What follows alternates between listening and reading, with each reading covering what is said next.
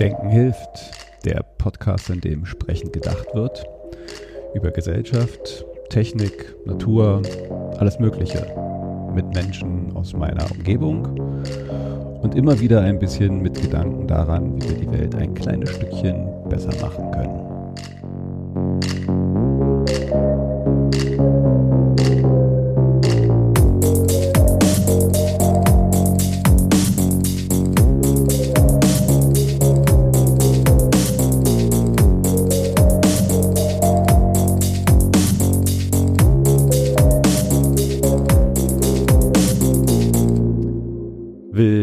Willkommen zu Denken hilft. Neue Folge, diesmal mit einer, ich bleib mal bei meinen Gästin. Ich frage mich nämlich jedes Mal, ob irgendwie Gast oder gegendert Gästin. Ähm, und zwar eine ganz besondere. Äh, wir versuchen, glaube ich, schon jetzt seit anderthalb Jahren das irgendwie dieses Gespräch hinzukriegen. Und endlich klappt es. Bei mir ist äh, Rike, Rike Schindler, äh, ihres Zeichens Köchin. Ja. Vegane Köchin oder Ja. Köchin? Vegane.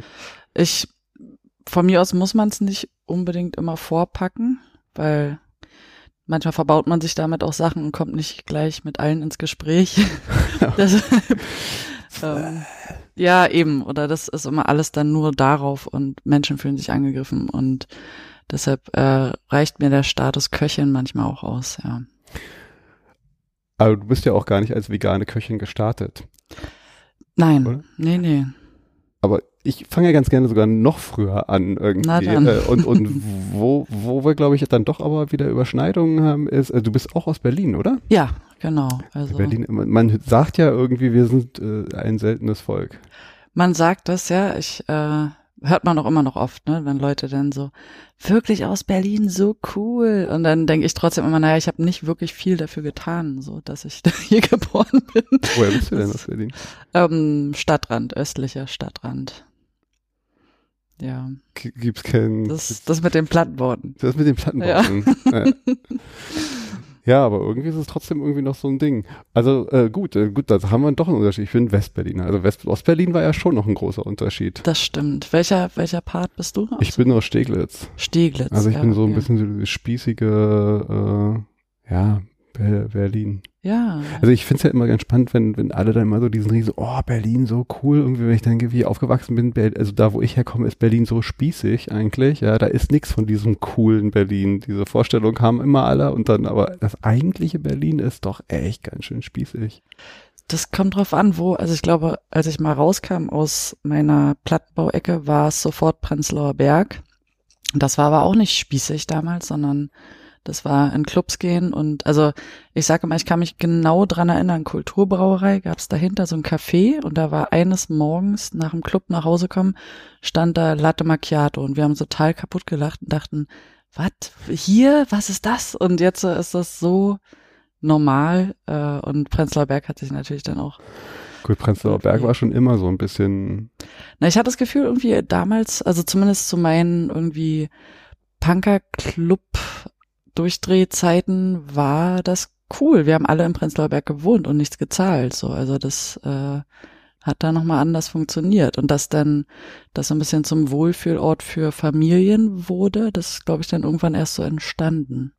wie war dann so der Weg vom, von der Platte nach Prenzlberg? Also was war da? Naja, mit der Straßenbahn durchgefahren, Nee. weiß ich nicht so Nee, jetzt nicht der, der Weg. Ich aber weiß schon, wie, ich wie, nee, ähm, nicht weiter. Also ich fand es schön, dass man auf einmal mit Freunden im Café sitzen konnte. Und in Hunschenhausen gab es jetzt keine Cafés oder sowas, sondern nur das Center, wo man abhing. Und ähm, und dass man direkt ins Knark dann laufen konnte oder in den Magnit, der damals auch noch in der Hufelandstraße war. ich erinnere mich. Ja. Und ja, das war un ungewohnt schön, natürlich. Und ähm, jetzt mal so ein bisschen unsere Kurven so, so, so, so zum, zum Thema äh, Kochen, weil ich würde ja ganz gerne genau über das, äh, ne, deine Profession, über Kochen äh, im, im engeren und im weiteren und alles, was damit zusammengehört. Ähm, wie, wie, wie hat sich denn so hingetrieben? War das halt schon so richtig von klein Kind an so Kochen, yeah, und, und hat dich da irgendwer infiziert mit dem Kochvirus? Ja, das ist interessant. So kann ich mir auch mal vorstellen, wie es wäre so als Kind, wo du denkst, so, ich muss unbedingt an die Pfanne oder so. Ja. Gab es Also- bestimmt auch. Aber bei mir war das, äh, man würde vielleicht denken, das ist so ein, wie so ein komischer Klassiker oder weiß ich, aber ich habe dann wirklich mal damals Fernsehen geschaut und Jamie Oliver dazu geguckt und der ist meinen Gedanken immer so ausgerastet auf Gemüse und so, und jetzt nehmen wir eine Gurke und jetzt machen wir das. Und ich dachte einfach nur so, ich will mich so für etwas begeistern wie dieser Typ für Lebensmittel. So, ich fand das so abgefahren. Dann hat er halt Tomatensuppe oder Tomatensauce muss nicht aus der Packung kommen, sondern ihr nimmt Cherry-Tomaten, kocht die ein und dann karamellisiert der Zucker da drin und ihr presst die aus und dann wird die Soße. Und ich so, wow. Also ich fand, ich war eher von der Begeisterung von ihm für eine Tätigkeit irgendwie angesteckt, als dass ich jetzt dachte, ich muss irgendwie Köchin werden. Und dann bin ich aber so zu ein, zwei Vorstellungsgesprächen gegangen in Restaurants, wo ich dachte, das würde mich interessieren, da zu arbeiten. Dann haben sie zu mir gesagt, ja, der ist schon ziemlich stressig, der Beruf, und müssen wir wissen, ob sie das wollen. Ich so, stressig? So, ich habe mir das überhaupt nicht so vorgestellt. Ich dachte wirklich, wie im Labor, dass man so Gerichte entwickelt und das war's. Und ähm, ja, eher so kreativ ist, als jetzt so dem Stress ausgesetzt ist. Und bin ich aber dann auch so reingewachsen, glaube ich. Also Also bist du so ganz klassisch mit äh, so einer so eine Kochlehre von Station. Wie ist denn das? Also ich hörte äh, so, ne, wenn man so auf der Pike lernt, dann dann ist man auch erstmal, weiß ich nicht, äh, zum Anfang nur mit den ganz miesen Sachen beschäftigt. das habe ich auch gehört. Dem war aber nicht so. Nee? Also wenn man irgendwo arbeitet, Bist es gab auch so? Kollegen in der Berufsschule, die da meinten, ähm, ja, ich darf nur Kartoffeln schälen. Ich dachte so, oh, einen Tag nur Kartoffeln schälen, danke. Das wäre so toll. Aber bei mir in der Ausbildung war sofort, äh, also da wurde man eher so ins kalte Wasser geschmissen. Und dann musste es funktionieren. Und es war ja auch ein, so ein höheres Restaurant, so vom Niveau her, dass da jetzt auch nicht jeder anfangen konnte oder so, oder jede. Und ähm, deshalb war es so, man hat lieber mal die Augen verschlossen und gesagt, so, ja, okay, ich muss da durch. Aber so mit Spaß oder dieser romantischen Kocherei hat das auch nicht so viel zu tun gehabt. Aber wie du schon sagst, mit dem klassische Kochlehre, ich war 19, glaube ich, wo ich angefangen habe. Und ich war vorher, habe ich auch schon kein Fleisch gegessen. Und für die Lehre musste ich dann aber anfangen. Haben sie gesagt, ja, miss, also das geht nur, wenn sie die Sachen auch probieren. Und dann war mir die Kochlehre aber irgendwie, also in dem Moment war das so, ich war dann schon so lange so wie ich bin, dass ich das nicht esse und alles sowas, dass ich das gar nicht mehr in Frage gestellt habe. Und dann dachte ich so, ich habe jetzt so Bock auf den Job und ich will das irgendwie lernen, dass ich es dann doch wieder gemacht habe. Und es war dann nie so, dass ich Massen gegessen habe, aber ich habe es dann schon.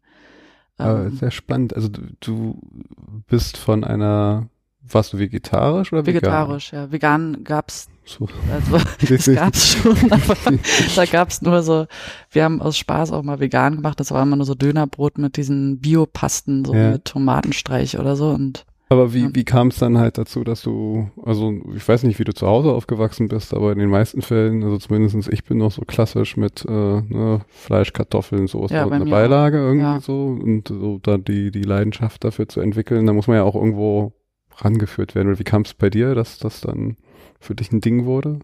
Na, ähm, damals Nirvana kennen wir ja alle. Da gab es noch ein Ja. Pendant zu Nirvana und das war Silverchair, so eine australische Band. Und der Sänger war äh, vegan zu der Zeit auch schon. Aber die Lieder gingen halt alle nur über Tiere essen und Tierquälerei und bla bla bla. Und dann habe ich mir aus Australien damals so ein paar, nicht Zeitung bestellt, aber so ähm, über ein paar Verbindungen habe ich dann so Magazine zugeschickt bekommen, wo dann drinne stand äh, seine Motivation und alles sowas. Und dann habe ich mich mit dem Thema auseinandergesetzt und äh, wenn man so als Teenie in so einen Rockstar verliebt ist, dann macht man eh alles nach, ohne so alles verstehen zu wollen. Und dann, ähm, der war meine Motivation. Also und der hat gesagt halt, dass wie ich das damals so aufgenommen habe, weiß ich nicht mehr, aber ich habe gemerkt, dass er sehr darunter gelitten hat, was da passiert. Und dann habe ich mich auch schlau gemacht und dachte einfach, okay, yo, ähm, Tiere essen ist, glaube ich, blöd. So. Und hast dann aber, also für die Lehre dann, weiß ich nicht, Gelübde klingt immer so übertrieben, äh, aber dein, deine, deine eigentliche Einstellung da äh, ja, ein bisschen schon. hinten angestellt. Na, ich muss auch sagen, so ich, es würde jetzt nicht mehr so einfach passieren, weil das ist jetzt so mein Charakter so. Also ich äh, kann mir jetzt nicht vorstellen, dass ich irgendwo bin und jemand sagt, naja, komm, ein Döner geht schon. Ähm, und ich dann so, na gut, so, also das würde nicht funktionieren. Aber damals war ich, glaube ich, auch noch in so einer Selbstfindungsphase, muss ich sagen, wie man so mit 19 ist oder 18, so Teenie. Und ähm, da fand ich es nicht so, konnte ich mit umgehen halt. Aber ich, ähm, ich frage mich jetzt gerade so, so, so, so ein Gedanke irgendwie, der mir da kommt. Ähm, ich meine, jetzt hat man mittlerweile, wenn man äh, in, in vegane Supermärkte oder sonst was, also es gibt ja eine riesen Auswahl an allen möglichen mhm. äh, Dingen, die man zubereiten kann und, und Tipps und Rezepte etc. pp. Das war ja eine Zeit lang nicht so krass und da war also ich habe es jetzt nie so gemacht, aber auch Freunde, die ich dann halt auch, also ich kenne es halt aus dieser Straight Edge mhm. Geschichte, die dann halt auch kein Fleisch und mhm. dann halt so Chromax Punk und mhm. so eine Straight Edge. Und das war dann halt oft echt irgendwie relativ einseitig und, und, und langweilig auch, also wenn man so will, weil gab halt auch einfach nicht so viel und ich glaube. oder? Das war's, glaube ich. Ja, wenn es das dann gab. Und mhm. also von der Zubereitung und von, von dem Abschmecken und Gewürzen und ich frage mich gerade, wenn man das jetzt dann so wieder Kochen lernt mit Fleisch und, und all dem, was es dann halt an so an Würzen und Zubereiten mhm. etc. Gibt es da irgendwas, was du da gelernt hast, was dann halt vielleicht dadurch, dass du das mit Fleisch gelernt hast, vielleicht dir noch so, so ein Weg, okay, wie kann ich dann aber ein anderes Essen interessanter machen? Also lernt man da Dinge, die halt so fürs Geschmackliche, fürs Zubereiten etc. dann auch hilfreich sind? Das ist eine sehr gute Frage, weil ich würde sagen, ähm, alles habe ich dadurch gelernt, denke ich, was jetzt so meine Küche prägt. Also ob's äh, wann sich die Gewürze entwickeln, was zu was passt und ähm, es ist ja so in der Lehre, dass wir dann gar nichts Vegetarisches gekocht haben oder so. Und es war schon immer so, dass ich mich darauf konzentriert habe. Aber zum Beispiel klassische, weiß ich was, Gerichte, die wir hatten, dass du dann einfach weißt, ähm, was marinieren bedeutet, äh, wie, wie lange was in den Ofen kommt, wie was kombiniert wird, wie man Geschmäcker also im Mund aktiviert, so Umami-Style. Ähm, Was ist Umami? Also, also ich kenne äh, mhm. das Rang und ich bin aber nicht so richtig so. firm in, in was Umami. Ich lese es jetzt immer wieder irgendwie so Umami-mäßig, aber ist bestimmt so ein, so ein Hipster-Begriff, wo ich mich jetzt äh, enttarnt habe. ich dann kläre uns auf. Ich versuche ja immer so auch reinzukriegen, selbst Dinge, die ich weiß, frage ich nochmal nach, weil vielleicht nicht alle anderen das auch wissen. Aber ja. Mami weiß ich selber, ich kenne das Restaurant, ich dachte immer erst eine Zeit lang, es wäre halt irgendwie ein Restaurantname und dann merkte ich, okay, das scheint ja irgendwas Geschmackliches zu sein. Aber mhm. Na, man sagt eigentlich so, Umami ist dieser, der Geschmack, der irgendwie deine Zunge hat ja salzige, süße, ah. bitter, ba, ba, ba was alles so schmeckt. Und Umami ist halt so, dass es alle Sinne reizt quasi. Ah. Und in der veganen Sprache wird es halt sagen, in Tomaten ist es sehr viel drinne, in äh, Pilzen ist es drinne, in vegetarisch beim Parmesan ist es so, dass so, sage ich, so viel wie möglich Synapsen gleichzeitig angesprochen werden, die diesen, man sagt auch so, der, der fünfte Geschmack oder sechste Geschmack, ich weiß es auch nicht. Ah. Vielleicht habe ich mich auch selber gerade in die Nesseln gelegt, weil ich es gewohnt bin, immer ganz viel zu erzählen und ähm, alle glauben mir alles immer sofort. und, und, wie und, wie aktiviert man die jetzt? Also Na, ich, ich denke mal ganz einfach, wenn ich eine Tomatensoße mache, mache ich halt eine Tomatensoße, so ich privat zu Hause mache da immer ein bisschen Ketchup rein, weil da hast du den Zucker mit drinne. Auch ein bisschen Sojasauce, weil da hast du dieses Salzige mit drinne. Und dass man halt, äh, ja, so alle, alle Komponenten oder alle Geschmacksrichtungen deiner Zunge in dem Essen auch äh, wiederfindet damit halt du den, manchmal koche ich so Tomatensoße, gerade aktuell ist halt mein Ding, gerade ich bin auf einem Tomatensoßenfilm und dann so gibst du es jemand zum Kosten, den Löffel? Und die Leute dann so, wow, was, was, das war doch alles in meinem Kühlschrank, wie hast du jetzt gemacht, dass das so schmeckt? Und ähm, ja, das sind, glaube ich, durch diese kleinen Kniffel, dass du denkst, wo soll die Reise hingehen? Und mhm. zum Beispiel halt so, was das das ultimative Körpergefühl ist wahrscheinlich eine Massage an deinen Füßen, an deinen Händen und an deinem Nacken gleichzeitig. Und das wäre dann Umami nur für deinen Geschmackssinn sozusagen. Also dass ah. einmal überall, so würde ich es mir übersetzen. Ah, cool. Ey, wirklich, ja, schon, siehst du, das erste dazugelernt. Ich, Vielleicht äh, auch nicht, nicht merken. Du musst immer das dazugelernt nach Rike Schindler, aber nicht nach Wikipedia, weil das war ein bisschen. Aber ich glaube, die grobe Richtung wird wahrscheinlich schon stimmen, irgendwie diese, also ich, äh, ähm, wie gesagt, äh, bis vor kurzem dachte ich noch Umami, das ist diese Restaurantkette, die es hier in Berlin genau, gibt. am irgendwie. Wasserturm und am Bergmann-Kiez oder so. ich. Ja, genau, Bergmann-Kiez und ich glaube, die haben mittlerweile hier hinten Richtung Schlesisches auch. Äh, Kann sein. Schlesische wäre da lang. ähm, aber ja, mittlerweile haben die, glaube ich, schon vier Restaurants. Und es soll richtig gut sein. Also ich habe ein, zwei Mal da gegessen, war ganz nice, ne? Ja, ich finde es, also so Indo, China, also weiß ich nicht, ob das, ob man das klar einordnen kann, Indo-Chinesisch, äh, Da halte ich mich jetzt mal zurück. Ich kenne mich da jetzt auch nicht so genau aus, aber es schmeckt, genau. Ja. Ähm, okay, also du hast von der Pike auf in einem im Restaurant gelernt, da alles und dann äh, auch da weiter gearbeitet oder war dann so, oh Gott, Lehre fertig, bloß weg hier? Oder? Zweiteres, genau. Also, und dann bin ich erstmal ähm, sogar noch knapp vor Abschluss meiner Lehre bin ich da äh, weg, weil das äh, gab es ein paar äh, Schwierigkeiten, sage ich mal. Ähm, nicht nur für mich als Azubine, sondern auch für ein paar andere, weil da der Umgang oder diese die Grundlage des zusammen angenehm miteinander arbeiten äh, nicht ansatzweise mehr gegeben war. Dann bin ich nach Kreuzberg gegangen und ähm, da war dann alles perfekt, so also so hohes Niveau, Menschen, die nicht irgendwie rumbrüllen, sondern alle sich auf ihre Arbeit konzentrieren. Und das war hier am Umspannwerk. in- Ja. Genau. Also immer noch mein Lieblingsladen und Lieblings. Vol Volt, oder? Nee, äh, Jetzt oder? heißt es Volt, genau. Und vorher war es der die gleiche Belegschaft, aber unter einem anderen Namen noch, genau. Mir fällt gerade ein mit diesem auf einmal wieder Fleisch gegessen vor der Lehre. Das muss ich mir auch immer wieder hochholen, dass es auch die Lehre jetzt 18 Jahre her ist. Also das ist auch nochmal eine andere Zeit, glaube ich, als wäre das jetzt, hätte ich gesagt, ja, neulich vor drei Jahren habe ich da nochmal kurz so eine Fleischpause gemacht. Aber du warst dann so ein straight, also das war jetzt eher so eine Unterbrechung, um halt die die Na, die Künste Lehre und dann-. Ja, ich muss sagen, danach nochmal zwei Jahre habe ich immer noch so weitergekocht, so, also, weil es ist schon faszinierend so, als ich den Punkt dann so, ich habe dann nicht mehr drüber nachgedacht. Ich wusste einfach, ich habe mich jetzt entschieden für die Lehre oder für diese klassische Kochausbildung und habe das nicht jeden Tag hinterfragt, sonst hätte ich mir selber die Beine gestellt, glaube ich. Und ähm, die zwei Jahre danach, dann hast du halt Soßen vor dir, verschiedene Soßen. Und ähm, jetzt so nenne ich das halt meine Balsamico Jus oder halt so diese klassische Bratensoße, die man auch super ohne Knochen und ohne Tierfett und alles was hinkriegt. Aber wie ich die zubereite, weiß ich, weil ich das jahrelang mit Knochen und mit Fleisch gemacht habe. Und wo ich geschmacklich hin will, weiß ich auch durch diese äh, Erfahrung. Und in dem Restaurant gab es halt von, von allen Tieren hat das so jedes Ding seine eigene Soße gehabt. Und es war abgefahren einfach so, was die Menschen da machen können. Also die in der Küche oder der Saucier in dem Moment.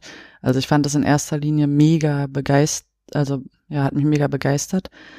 Aber ich weiß auch so Punkte, die mir einfallen, wenn ich wusste, morgen werden Spanferkel oder kleine Ferkel geliefert oder morgen nehmen wir ein, weiß ich was, Krokodil auseinander oder so. Das ist jetzt kein Witz, also ein Krokodilschwanz kam auch einmal an. Und ich wusste ja so ein bisschen so, was am nächsten Tag geplant war. Hm. Dann habe ich mich schon mal zwei, drei Tage krank gemeldet, weil ich dachte, ich gebe jetzt nicht die Blöße und erkläre, ob ich da keinen Bock drauf habe, sondern ähm, jetzt ist ja eh verjährt, kann mich keiner mehr für. Aber dann habe ich das auch äh, einfach gelassen, weil ähm, da hatte ich dann ist ein, wahrscheinlich ein ganz anderes Thema nochmal, wo sind seine Grenzen oder nicht, aber damals waren das meine Grenzen und die habe ich dann, dem bin ich auch nachgegangen und habe mich dann da nicht durch irgendwelche Extreme durchgequält, weil ich keinen Bock drauf hatte.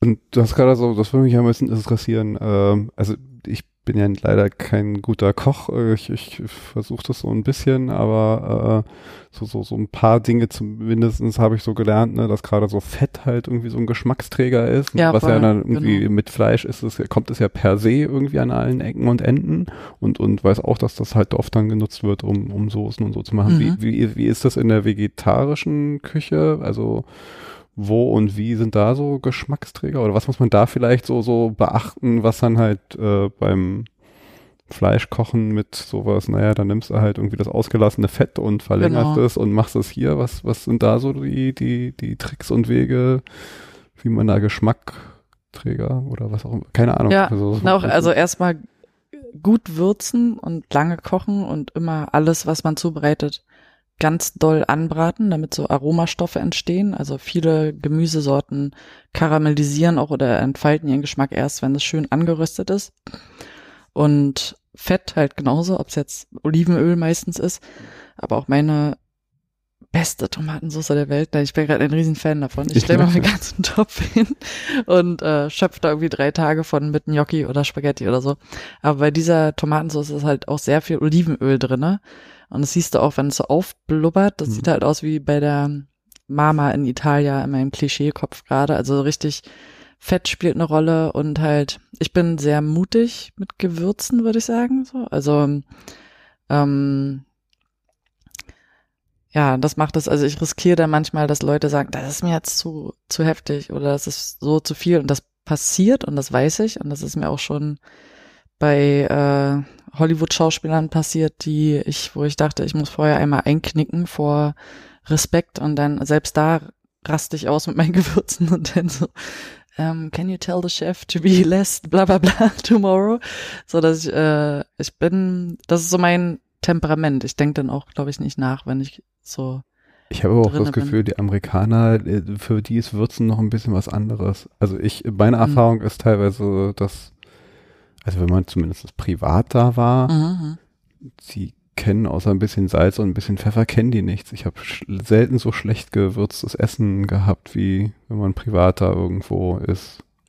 Ja, da muss man, da würde ich gerade wieder denken, weil ich von New York also von Süden, Osten, Westen, Norden, überall war, dass halt in Texas wahrscheinlich anders gewürzt wird als ja, in New York oder so, aber in New York finde ich die Küche mega geil, also so, weil da sehr viele Menschen sich austoben und in San Diego, wenn du da an die Grenze zu einer Kantine gehst, dann ähm, ich habe so ein bisschen das Midwest irgendwie, da glaube ich bin ich so, also klar, ah, so, ja, so, so, New York irgendwie, das mhm. sind natürlich Gegenden, das wie Berlin wahrscheinlich genau. nicht USA, es ist New York auch so eine Sondersache. Aber wenn man halt so wirklich in der Mitte des Landes ist, äh, dann, dann wird's da auch schon so ein bisschen authentischer. Ja, ja langweiliger auch irgendwie so, so in Teilen. Also ja, voll. Aber meine Erfahrung zumindest teilweise, dass halt da echt, genau. echt oft selten viel gewürzt wird. Absolut. Also so, auch wenn man da sind, einfach mal so, ähm, was hatten wir da so, Rösti-Zeugs und sowas isst, dann weißt du, es gibt einen Grund, warum auf den Tisch fünf Soßen, Salz und Pfeffer und alles steht, so weil, glaube ich, die Küche einfach denkt, wir machen äh, den Grundbaustein und der, der oder die Gästin können das dann selber nachwürzen. Das stimmt schon, ja. Aber das ist in Deutschland ja nichts anderes, glaube ich, so weiter man aufs Land fährt. Oder ja. in so, ja. Das stimmt. Ja, ja, man ist in Berlin genauso verwöhnt irgendwie von all den unterschiedlichen Sachen und verliert so ein bisschen den Blick auf die Normalität, die da draußen in Deutschland. Absolut. Ja. Das ist ja so, wenn du in Berlin mittlerweile Minztee bestellst oder so, gehst du automatisch davon aus, dass es äh, frische Minze ist. Und wenn du auf dem Dorf Minztee bestellst, dann sagen die, warum, was frische Minze? So, also dann gibst du halt den Teebeutel und so, ja. Und du hast dich dann aber auch äh, irgendwann selbstständig gemacht, nicht? Mhm. Also nicht nur in Küchen, sondern dann auch den eigenen Weg. Äh, wann war das? Genau. Na, ich habe erstmal, oh, ich habe noch eins verdrängt gerade. Ich habe dann nach den zwei Jahren Küche, nach der Ausbildung habe ich dann so Fachabitur für Ernährungswissenschaften gemacht.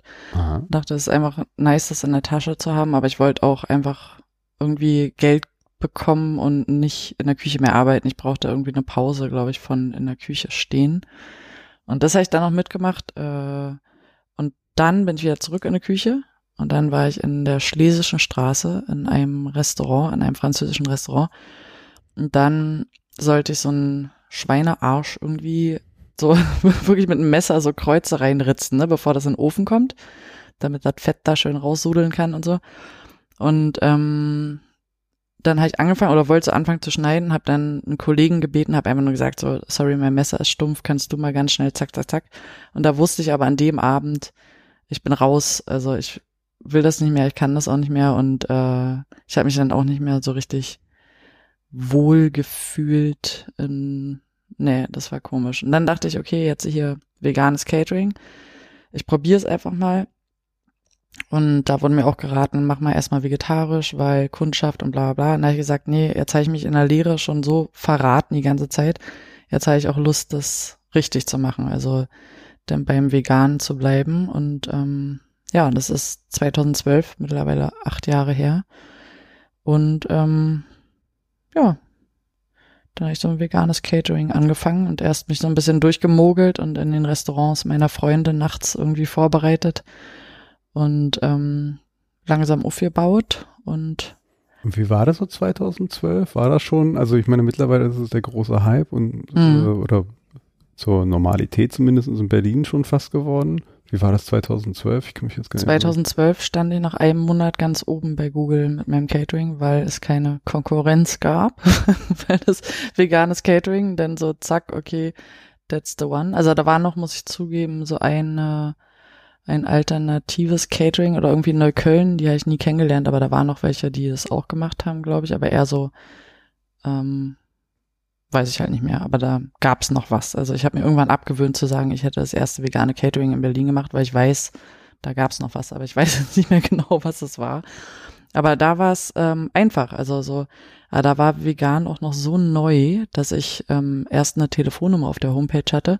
Dann habe ich auch so Eltern angerufen und mich gefragt, ihr Tochter wird jetzt vegan, was ich davon halte und was ich der, und ich so, nein, nein, nein, nein, nein, das, das geht jetzt in eine falsche Richtung, weil ähm, ja, aber so war das damals, glaube ich, hat ja auch jeder, der vegan war, war dann irgendwie so, wir sind hier alle eine Familie und so. Und das habe ich nie so gesehen, weil du dann ganz komische, nee, das ist also für mich, ich war politisch sehr lange sehr aktiv auch in der Szene. Und wenn man sagt, Politik äh, hat hier nichts zu suchen, dann sage ich ja, dann aber nicht mit mir, weil ich jetzt nicht mit irgendwelchen Hampelmännern, die ihren Hass auf andere Leute schieben, zusammen nur weil wir beide vegan sind. Und das ist leider auch ein großes Thema, muss ich sagen. Also das, Was das? dass sich ähm, Menschen mit rechter Gesinnung genauso wohlfühlen in der Tierrechtsszene und sowas. Ja, es ist so ein Trend irgendwie so, diese ganze Öko-Szene wird so ein bisschen Mhm. unterwandert gerade, so, äh, Wenn man es zurückverfolgt, dann ist es gar nicht so aktuell, sondern schon ziemlich lange. Aber da gab es auch diverse Vereine, die dann relativ schnell groß werden, die dann auch angefragt haben wegen Zusammenarbeit und alles sowas. Und dann guckst du so durch, oder gehst da einmal hin und denkst so, naja, ich erkenne da aber Leute, da weiß ich nach drei Sätzen, dass äh, ich mit dem nicht in einem Raum oder an einem Tisch sitzen will. Aber es, also äh, mir war das bewusst, dass das, äh, also zumindestens diese von der Öko-Szenen-Seite her, dass das da halt irgendwie diese, ich weiß gar nicht, da gibt's auch gerade in Brandenburg, glaube ich, ja so, so einen richtigen Trend, dass die dir teilweise so richtige Dörfer irgendwie gründen und aufziehen. Aber dass das halt so, so eng auch äh, mit der veganen Vielleicht äh, bin ich da auch ein bisschen so, so streng, kann auch ver, sein. ver, verbunden ist. Also weiß ich nicht, ob streng, mir war es nur nicht so bewusst irgendwie. Und es gibt bestimmt halt Leute, so, die sagen, es ist ihnen egal. Ja. Also es gibt bestimmt Leute, die sagen, okay, wenn es hier kein Thema ist, ist es hier kein Thema. Und dann ist es für die in Ordnung. Aber Aber ist, ist für dich äh, veganes Essen dann halt auch immer ideologisch? Also ist es halt auch immer ein Statement? mm, nicht zwingend, würde ich sagen. Nö, nö. Also ich würde aber, zum Beispiel gab es hier bei unserem lieben Attila Hildmann, Hm. ähm, haben damals, den habe ich auch relativ frisch kennengelernt, wo es anfing mit dem Catering oder kennengelernt. Ich, wir waren öfter mal in einem Raum und ich musste den ignorieren, weil ich dachte so, war jemand betritt einen Raum und ich, das ist es so. Und jemand, der so viel Raum einnimmt oder dann kam er einmal mit so Securities einen Gang runter, wo gar keiner sich für ihn interessiert hat. Und ich dachte so, oh, you got issues, man. So, also, und da haben aber auch Leute gesagt, naja, aber er, er hat ja so und so viel getan oder weiß ich. Und ich so, ich finde ihn trotzdem unsympathisch. Und da gibt's, ähm, ja, keine Überschneidung. Und deshalb, ich, für mich, ich finde es schwierig. Also ich finde nicht, dass nur weil wir beide vegan sind, dass wir dann Freunde sein müssen. Ich sehe das. Überhaupt Nee. nicht. Also, also finde ich jetzt auch, das ist eine Ernährungsweise und das heißt, ja, also, Ja. ja. Äh, Ich finde es auch insofern immer so schwierig, dass mir dann, also ich bin nicht wirklich vegan, ich versuche halt so gut wie möglich vegan, Mhm. weil ich halt auch einfach gemerkt habe, das äh, tut mir gut, aber Voll. ich bin da jetzt nicht, ähm, oh Gott, ist da vielleicht noch irgendwo ein Milchprodukt und ein Ei oder sonst irgendwas so drin. Mhm. Und äh, es gibt auch mal so eine Phase, wo ich dann halt auch doch mal irgendwie den Burger mit echtem Fleisch. Also ich bin Ja, da jetzt nicht okay. dogmatisch, würde ich Mhm. jetzt so sagen. Und ich merke aber halt auch oft, wenn ich dann halt irgendwo bin und dann lieber was Veganes oder sonst Mhm. was und dann halt unter Fleischessern bin, dass es irgendwie sofort als ein politisches Statement äh, verstanden wird. Und ich, sage, ich will überhaupt gar nicht, mir ist einfach so, mein Körper ist mir lieb und ich muss ja nicht und es gibt tausend Gründe vielleicht aus Ökologie, aber also im Kern ist es auch einfach so, es tut mir gut. Genau. Ich will überhaupt kein Statement machen, sondern mir geht's einfach besser, wenn ich das esse. Ja, absolut. Und da verstehe ich dann deine Frage nochmal anders oder so mit dem, ich weiß, in Los Angeles, wenn du in eine Universität gehst, dann gibt's halt, also so auch Kantine, hat mir mein Kumpel erzählt, das fand ich total interessant, dass so, da hast du Fleisch und Tofu und Seitan und jeden Tag isst du das, worauf du Lust hast, meinte er. Und das war, ist da überhaupt nicht so, wenn du sagst, ich nehme jetzt Tofu, sagt niemand, äh, isst du kein Fleisch mehr, sondern einfach so, nein, aber da ist äh, Mangosoße dabei und schmeckt mir besser. Und irgendwie ähm, finde ich es manchmal schwierig, dass das so, dass das Wort vegan da steht und man dann direkt in einem Fight ist so oder direkt irgendwie denkt, da irgendwas ähm, sich abgrenzen zu wollen oder besser sein zu wollen als alle anderen. Und da, um dass irgendjemand besser ist als alle anderen, da gehört sehr viel mehr dazu als irgendeine Ernährungsweise. Ähm, und ich habe auch den Gedanken, dass, also wenn ich so 100 Leute habe, die ich Schule oder Vorträge halte, denke ich auch immer, ich will nicht, dass zwei von euch Hardcore-Veganer werden. Ich will vielleicht, dass 50 oder 60 von euch ähm, überlegen, nur noch zweimal die Woche Fleisch zu essen oder noch weniger. Also das ist, ähm, ich glaube sehr stark daran, dass Veränderung wertvoller ist, wenn sie bei allen ein bisschen passiert, als bei ein paar sehr, sehr doll ausgeprägt. Also manchmal kommt es mir vor, das ist auch gut, also nichts gegen meine Vegan Friends.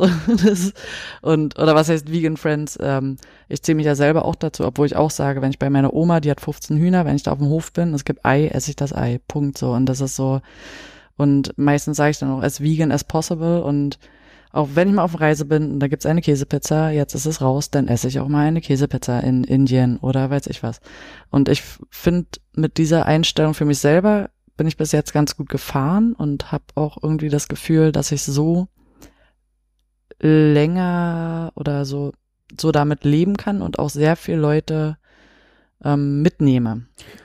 Das, das habe ich nämlich auch das Gefühl. Also ich bewege mich ja dann doch äh, oft so in Kreisen, die halt noch so hardcore Fleischesser Mhm. sind und wo du dann halt sofort irgendwie, also äh, die Diskussion an der Backe hast, ja, und wenn ich ihn, also wenn ich denen halt so komme, so, ey, ich, weil sie gleich denken, so, ich will sie bekehren, Mhm. ja, und so, ey, pff, mach was du willst, irgendwie so. Ich Mhm. kann dir nur sagen, irgendwie, ich habe es mal ausprobiert irgendwie und ich habe, also ich bin, ich gebe mir immer mal so eine kleinen Challenges. Habe immer mal so angefangen, so ich einen Monat mache ich jetzt mal das anders, mal das anders, mal das anders, mal kein Weizen, mal dies und irgendwann war dann halt auch mal so ein Monat mal vegan, Mhm. so gut wie es geht. Ich glaube, dazwischen war vielleicht auch mal was, aber ne, es es as vegan as possible. Ja, genau. Mhm. Und nach einem Monat merkte ich halt einfach dann so, hey, mir geht's gut und ich habe gar nicht mehr so einen Bock auf Fleisch. Mhm. Also es war gar nicht, dass ich mir so, Gott, ich muss jetzt unbedingt irgendwie werden, sondern es passiert dann halt einfach und du hast dann einfach keinen so. Und wenn du dann halt siehst, oh, ich kann jetzt auch eigentlich auch das und das essen,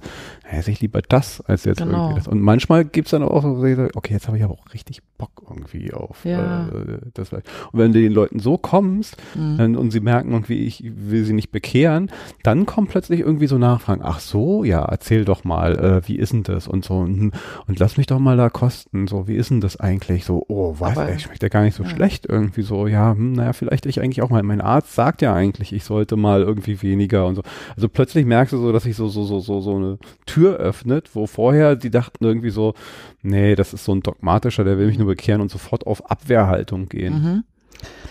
Ja, ähm, du sagst es genau richtig. Also es ist auch so, wenn ich nicht Köchin wäre, und man kann ja auch beides sein oder vieles sein, finde ich halt Menschen und Psychologie mega spannend. Und das ist auf jeden Fall so ein ähm, Thema. Das ist ganz normal. Also wenn ich dir hingehe und erklären will, wie die Welt funktioniert, zeigst du mir einen Vogel, Abwehrhaltung, hinterfragst mich anstatt dich.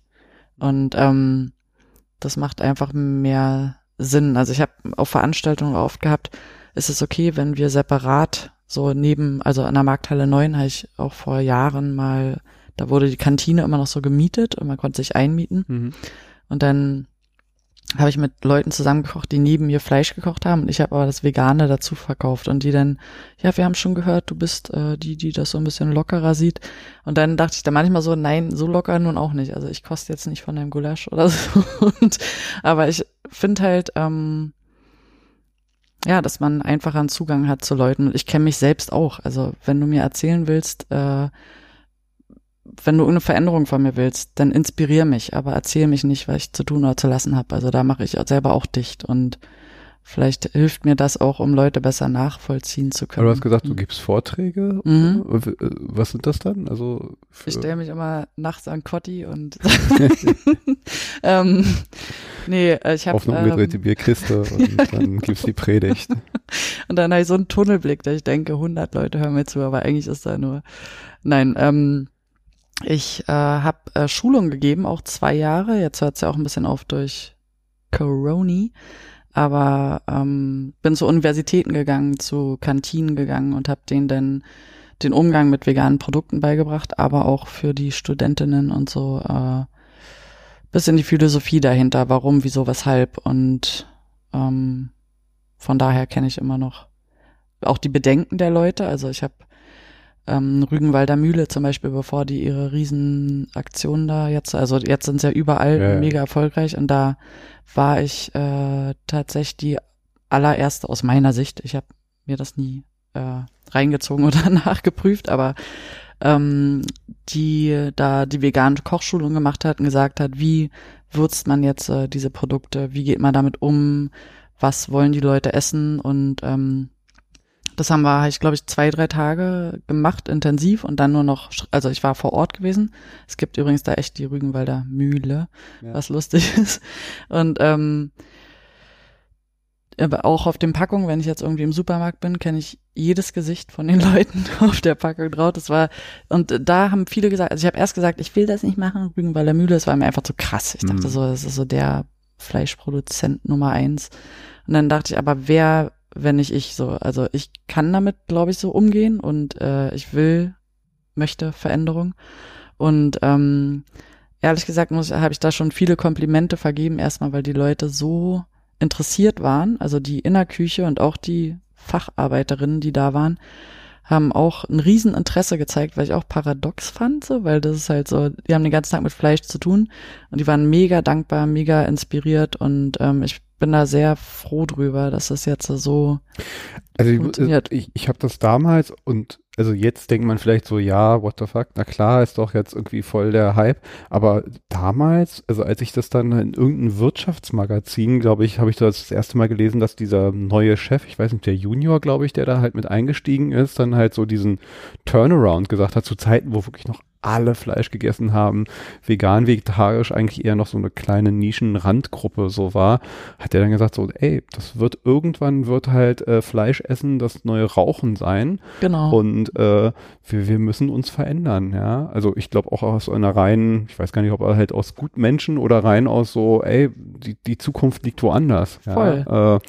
wir müssen jetzt den Turnaround machen und wir müssen jetzt langsam anfangen, aber wir müssen uns jetzt auf den Weg machen. Da dachte ich mir so, oh, wie verrückt ist das denn, als irgendwie so, so, ein, also Fleischlieferant zu sagen, so, der hat nämlich, glaube ich, dann auch so, so eine, äh, äh, in so und so vielen Jahren Mhm. machen wir so und so viel Prozent Mhm. unseres Umsatzes nur noch mit, äh, wie, ja. irre. Und jetzt Irre. läuft anscheinend. Ja. Ich habe keine Zahlen mehr gesehen, aber man. Ich glaube, sieht ich ja- habe irgendwie mal vor, vor ein, zwei Jahren oder sowas, dass mittlerweile 40 Mhm. Prozent ihres Umsatzes oder mehr. 30 oder 40, ich weiß auch nicht mehr, wie viel das war. Ich glaube, es war sogar 40 Prozent Okay, ihres super. Umsatzes mit, mit äh, vegetarischen, veganen Mhm. äh, Produkten, was schon echt heftig ist. Mega geil. Und ich fand es Ja. so schön damals, das zu sehen, also auch von meiner eigenen so Skepsis, dass die Leute, ich habe jetzt nicht mit jedem Einzelnen da gequatscht, aber so ähm, da auch wirklich Bock drauf haben. So, also dass es nicht nur war, okay, Chef hat gesagt und wir machen jetzt oder so, sondern ähm, dass sie es schon ein bisschen ernst meinen. Das hat mich auch sehr äh, ja bereichert, denn ich Was cool. hältst du denn so grundsätzlich äh, ne, als Köchin von dem ganzen, ähm, naja, äh, Fleischersatz? Oder? Fleischersatz, Fast Food, Ja. vegan, so, was ist so deine, Na, ich merke, wenn ich irgendwann mir mal so ein, so ein Essay schreiben will über, über Menschen, was vegane oder vegetarische Ernährung angeht, ähm, also die, die es nicht sind, dass da so ein Reizthema ist, dass die Wurst Wurst heißt, obwohl sie nicht aus Fleisch ist und dass das Steak Steak heißen darf.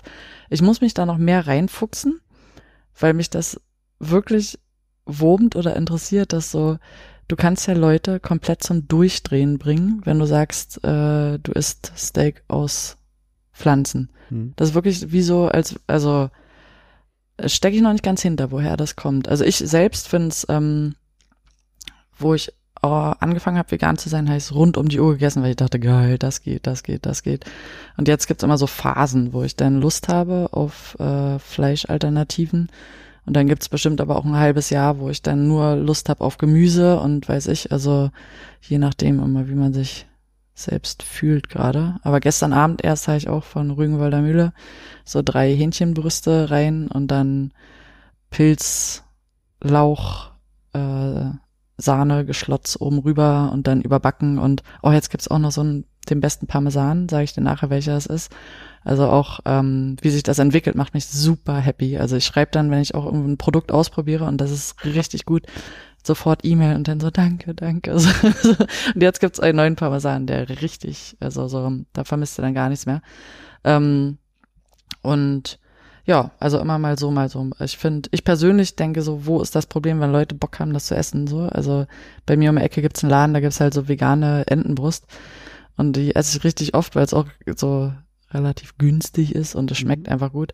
Aber ich weiß auch, ich könnte mir den, ich will das auch mir nicht jeden Tag reinziehen, weil da weiß ich zum Beispiel überhaupt gar nicht, was so drinne steckt. So, also also ich finde so dieses, also klar, dieses Paradoxon irgendwie, wenn man vegetarisch, vegan essen will, warum dann halt irgendwie alles, was dann doch irgendwie Fleisch imitiert, das mhm. kann man mhm. jetzt ein, aber gut, ich, also ich mach's auch, weil äh, ja, ich habe, es ist wahrscheinlich auch die, die Geschmackserinnerungen, die ich habe, halt so, so, wo ich halt so weiß, so, ey, das, das habe ich gerne gegessen und das, so diese Gewohnheit finde ich dann auch ganz cool. Mal Absolut. So ein, so ein, Burger, der dann plötzlich nach Burger schmeckt. Ja, oder so. Sauerkraut, Kartoffelpüree und Wurst. Und ich denke halt auch immer so, ich habe ja nicht aufgehört, diese Wurst zu essen, weil sie mir nicht mehr geschmeckt hat. Also mhm. manche haben das so, aber mir hat's geschmacklich fand ich das immer geil. So. Und wenn es jetzt äh, Würste gibt, die so schmecken, aber aus Pflanzen sind, dann yes, babe, stehe ich drauf. Ich finde nur eine Sache, das habe ich zumindest für mich so, weil, weil äh, viele denken, oder ich merke, dass das einige so die Wahrnehmung haben, naja, vegan ist gleich gesund. Und ich dann sage so, mm -mm. naja, also diese Burger, die ich da sowas, wenn ich mir die reinhaue, ob das jetzt wirklich gesund ist, es ist kein Fleisch und es ist kein Tier gestorben, aber gesund weiß ich nicht, wenn ich nee. mir die Zutatenliste und alles, es ist jetzt so hochprozessiertes äh, ob das mal so ein Marketing-Ding war, weiß ich auch nicht. Wie. Also es war, es kommt ja auch immer noch bei Leuten an, wenn eine durchtrainierte Person, egal ob männlich oder weiblich, ähm, mit so einem Salatkorb dasteht und lacht sich den Arsch auf und sagt hier, vegan ist das Beste. Und ähm, dann finde ich das auch mal, auch mal so missverstanden. Was soll das? Also wenn ich eine Woche auf dem Festival bin, dann esse ich Burger, Pommes mit irgendwelcher Käsesoße, wo Sachen drin sind, die ich nicht mir selber zubereiten würde. Also halt irgendwelche Hefeflocken, Fette, weiß ich was. Ich will es jetzt auch nicht schlecht reden, so. Ja. Aber man kann sich definitiv sehr, sehr ungesund ernähren, vegan, wenn man Lust drauf hat. Genau, das, das äh, habe ich auch festgestellt. Und das ist, glaube ich, aber total in den Köpfen noch irgendwie drin bei den Leuten, dass sie immer denken, ja, also ich bin, also wenn ich gesund essen will, dann esse ich vegan. So. Ja, außer dein Cholesterinwert geht natürlich trotzdem runter, wenn du Fake-Fleisch isst oder Fake-Käse oder so, denke ich mal, weil da keine tierischen Fette drin sind, die für sehr viel Scheiße auch verantwortlich sind.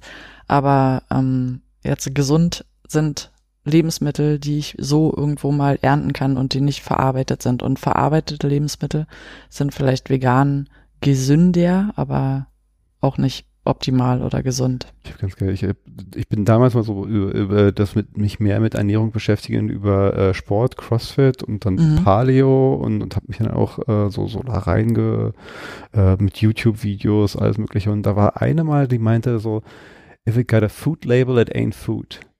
Ja. Also immer wenn, ja. wenn da hinten irgendwie eine Zutatenliste drauf ist, dann ist es eigentlich kein Essen mehr. Ja, irgendwie. voll. Ein Apfel ist ein Apfel, da braucht es keine zehn Zutaten für. So ist es auch, aber trotzdem denke ich halt, das Gesündeste ist auch einfach Spaß haben im Leben und ein bisschen äh, sich auf Sachen freuen und auch mal äh, einfach, weiß ich, ein Schnitzel Cordon Bleu mit Sachen, mit, da weiß ich nicht, was der Schinken ist, ich weiß nicht, was das Fleisch ist, ich weiß nicht, was die Käsesoße da drin ist, aber manchmal hast du dann einfach Bock drauf. Und das macht, glaube ich, gesünder als ähm, jeden Tag, also sich selber alles so streng nehmen, glaube ich, das ist auch nicht so richtig gesund. Aber also wie ist denn das bei dir jetzt nochmal? Du hast ähm, vorhin schon gesagt, so Gewürze irgendwie bist mhm. du ziemlich am, am rumexperimentieren und ähm, hast du so eine gewisse Philosophie oder Dinge oder so, so, so ein Special-Weg, äh, deine Küche, die deine Küche beschreiben würde oder was du so machst oder ausmachst oder wie du das mhm. ausprobierst oder wie du zu neuen Gerichten mhm. kommst? So, wie ist so deine? Na, ich habe keine Philosophie, weil ich mir generell um alles Gedanken mache, aber nicht um mich selbst oder so, äh, also ich mache mir keine Gedanken, wie meine Küche ankommt oder wie ich mich definiere oder sonst was, sondern ich mache schon alles aus dem Bauch und aus dem Herzen raus. Und ähm, das klingt jetzt sehr spießig, aber ich mache das, glaube ich, einfach mit Liebe so. Ich mache das, ich, ich liebe meinen Beruf über alles. Man macht das ja öfter mal mit Freunden, so wenn du nicht das wärst, was würdest du dann machen? Und ich sag Köchin, aber halt äh, vielleicht bezahl mir nochmal das Achtfache, kann auch nicht schaden so, aber ähm, das ist mein, ich liebe das einfach. Also ich habe einen freien Tag und ich kann den ganzen Tag drüber nachdenken, was ich abends koche. Und das ist, glaube ich, das, ähm, das, was man nicht berechnen oder erklären kann. Also wie man zubereitet oder so, weil ich einfach äh, ich denke, wenn ich koche, dann denke ich auch nicht. Und deshalb, ich wollte mal ein Kochbuch rausbringen. Es wird vielleicht auch irgendwann passieren, aber ich weiß auch nicht wann, weil ich dachte, ich dachte, ich will das. Ich dachte, ich will unbedingt ein Kochbuch rausbringen, so dieses fertige Projekt. Aber dieses Rezepte und Zahlen und Abwiegen und das bin so nicht ich und das entspricht jeglicher Küchenphilosophie für mich selbst, dass ich mir auf einmal Gedanken mache, was wo reinkommt und wie viel oder so weil es auch schwierig ist, wenn eine Soße zum Beispiel kocht, kocht, kocht und kommt ein Gewürz rein und das ist die Grammangabe stimmt. Aber jetzt heißt doch so lange gekocht, dass A ist nicht immer jeder Zimt der gleiche Zimt und jedes Kardamom gleiche Kardamom. Und dann ähm, kocht es ein bisschen zu lange oder ich habe was anderes wieder rangemacht und dann ist der Geschmack ja wieder verfälscht. Also am Ende mache ich alles spontan, indem ich zum Schluss den Löffel mir in den Mund stecke und sage so, oh, noch das, oh, noch das. So und das halt Deshalb würde ich sagen, so am Ende meine Philosophie ist einfach so die Liebe zum Kochen und dass der Mensch, der am meisten Bock hat auf das Essen, was es gleich gibt, bin ich. So und äh, und ich koche auch nicht für andere Leute, würde ich sagen. Ich liebe es, Leute zu verwöhnen, aber ich mache in erster Linie will ich meinen Dings teilen. So und, und wie ist es dann, wenn ich ein Catering bei dir bestelle, dann gibt's das, wo was gerade spontan bei dir rauskommt an dem Abend, oder? Ja. oder nee, wie ist so nicht, der, der nee, nee, da gibt's schon, Zum Beispiel beim Catering gibt's ja, ähm, habe ich pro Veranstaltung so und so viele Gerichte und das koche ich ja dann öfter sozusagen. Also dann das ist was anderes. Und da ist es auch ein bisschen mehr Job beim Catering, als wenn ich privat oder für nur zwölf Leute koche weil es da musste auch nochmal einen breiteren Geschmack also bedienen, ne, von vielen verschiedenen Menschen. Bei einem großen Catering. Ja, genau, ja.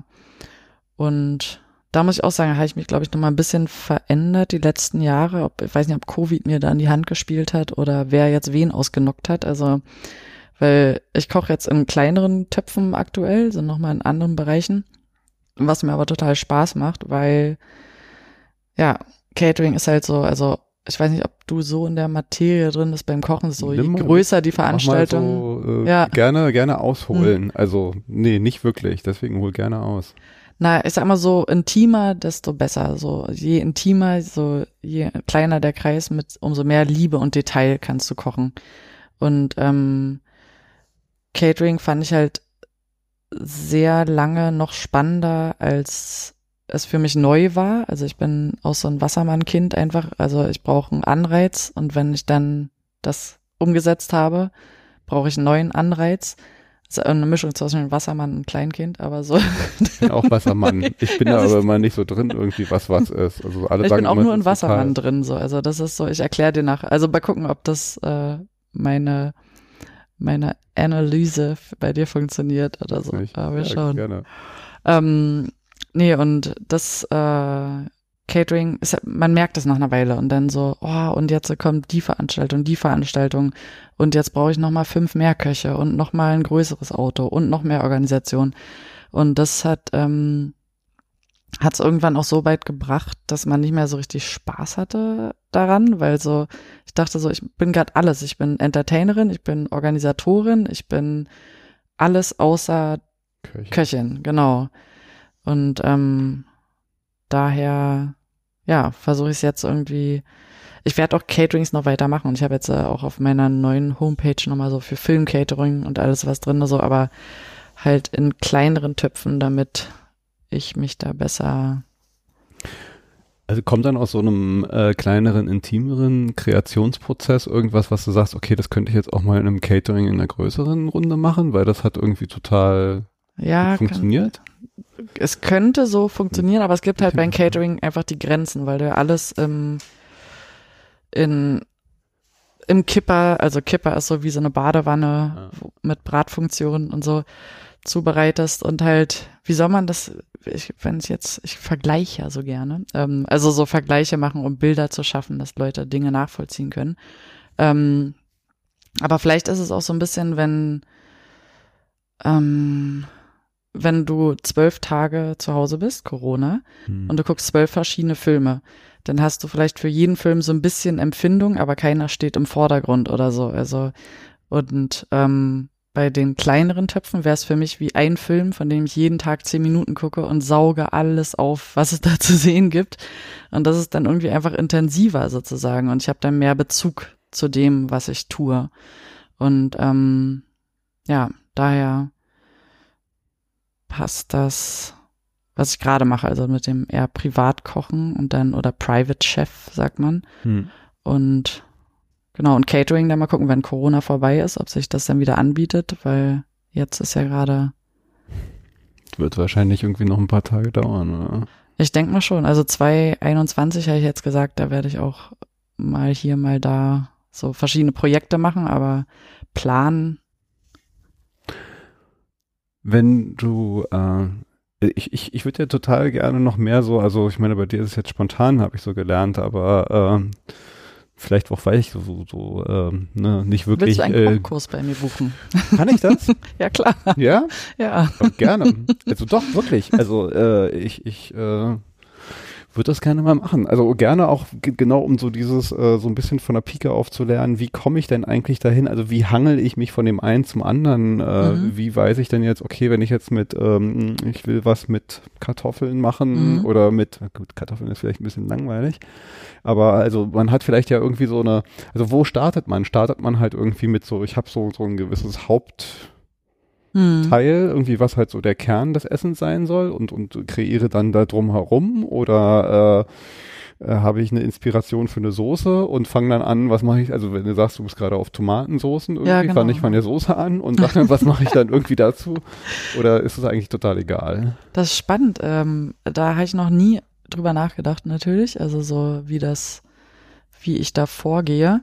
Ähm, aber ich glaube, wenn ich Kochkurse gebe, und das habe ich auch des Öfteren in kleinen Rahmen gemacht und jetzt mal gucken, Covid, wann das wieder möglich ist. Aber ich glaube, beim, beim Kochkurs geben würde ich auch nicht sagen, also ich bin so ein Herzensmensch, ich bin kein Technikmensch, so, äh, äh, damit das so und so funktioniert, musst du das und das machen. So, das denke ich nicht. Das sind vielleicht, also ich glaube, es ist wenn du einen Kochkurs bei mir machst, dann würde ich sagen, ich gehe jetzt so und so vor, ich habe das und das vor mir.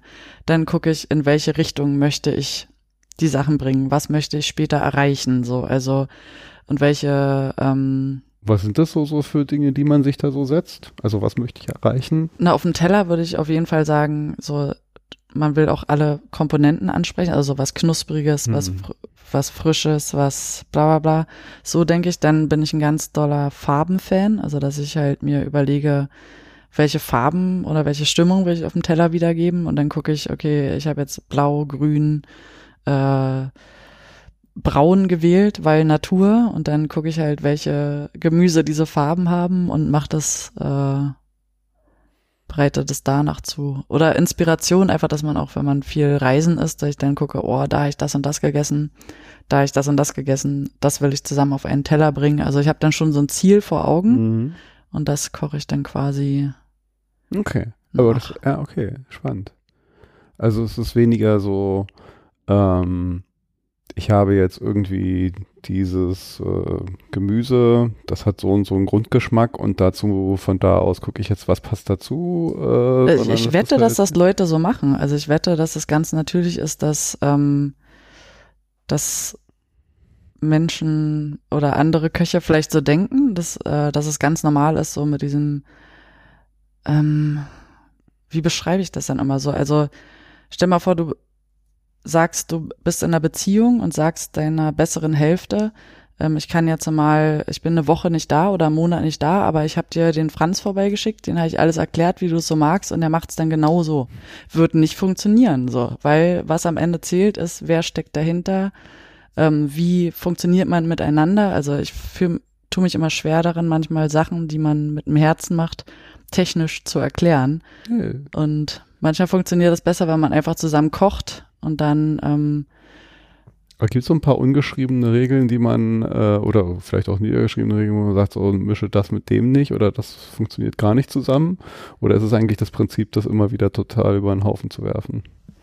Das äh, auch, äh, auch gut gefragt. Also es gibt halt so, mach mal Minze mit Zucchini zusammen, funktioniert super. Äh, Erbse mit Minze genauso, Aubergine mit Zimt oder Tomatensuppe mit Zimt. Ähm, es gibt aber auch Leute, das, ich habe letztes Mal aus Versehen Fernsehen geguckt und dann war so eine Kochshow und dann war so ein junger Mann dabei, der hat dann der wollte komplett ausrasten, so. Und dann merkst du auch, der ist auch überhaupt nicht mit dem Herz dabei, so, sondern er wollte beweisen. Und so. Und was kreierst du, wenn du irgendjemand was beweisen willst, so? Und da kam so ein, alles war, also jedes Gewürz, äh, jedes Gemüse hatte krasse Gewürze, eine krasse Schnittform, eine krasse, weiß ich was, das einfach nur, ähm, das nicht mehr funktioniert hat, so. Und deshalb vielleicht spielt auch Ehrlichkeit eine Rolle und Ehrlichkeit heißt dann in dem Moment, ähm, auf was hast du Bock? Also ich finde immer wie bei Kunst, ich will selber darauf Bock haben und meine Leidenschaft teilen. Und so ist es beim Kochen auch. Und sobald du dich verstellst und irgendwie besser sein willst als jemand oder irgendjemand was beweisen willst, geht's schief. Und sonst gibt's, glaube ich, keine Regeln, weil ich kann mir selber vertrauen, ob ich jetzt, äh, wenn ich merke, so, oh, lass die mal richtig hier verzaubern mit einem abgefahrenen Gewürz, wo es gar nicht hingehört. So, dann kann es faszinierend sein, aber wenn du dann als Köchin oder Koch gar nicht mehr kostest, sondern denkst, ich will einfach, dass die danach von mir reden, dann, I don't know, dann kannst du in meinen Augen was falsch machen, aber vielleicht auch nicht. Vielleicht ist es ja genau dein Ziel, Leute umzuhauen und die reden über dich, egal ob es gut war oder schlecht. Haust du dich selber um noch so mit, äh, wie ist das denn zustande gekommen gerade so? Na, ohne mich komplett nackig zu machen, aber ja, also sehr oft halt, dass er einfach, manchmal mache ich so Kochshows oder wo das auch gefilmt wird oder so. Und dann probiere ich es und ich so, boah, ist das lecker. Und so einfach, weil ich auch nicht damit rechne oder es kommt dann einfach aus meinem Herzen raus. Ich will ja nicht irgendwie ähm, mich selber feiern oder so, sondern ich meine es dann wirklich ernst. Und gerade mit der Tomatensauce, die wird heute das Thema, glaube ich, aber so, Ja.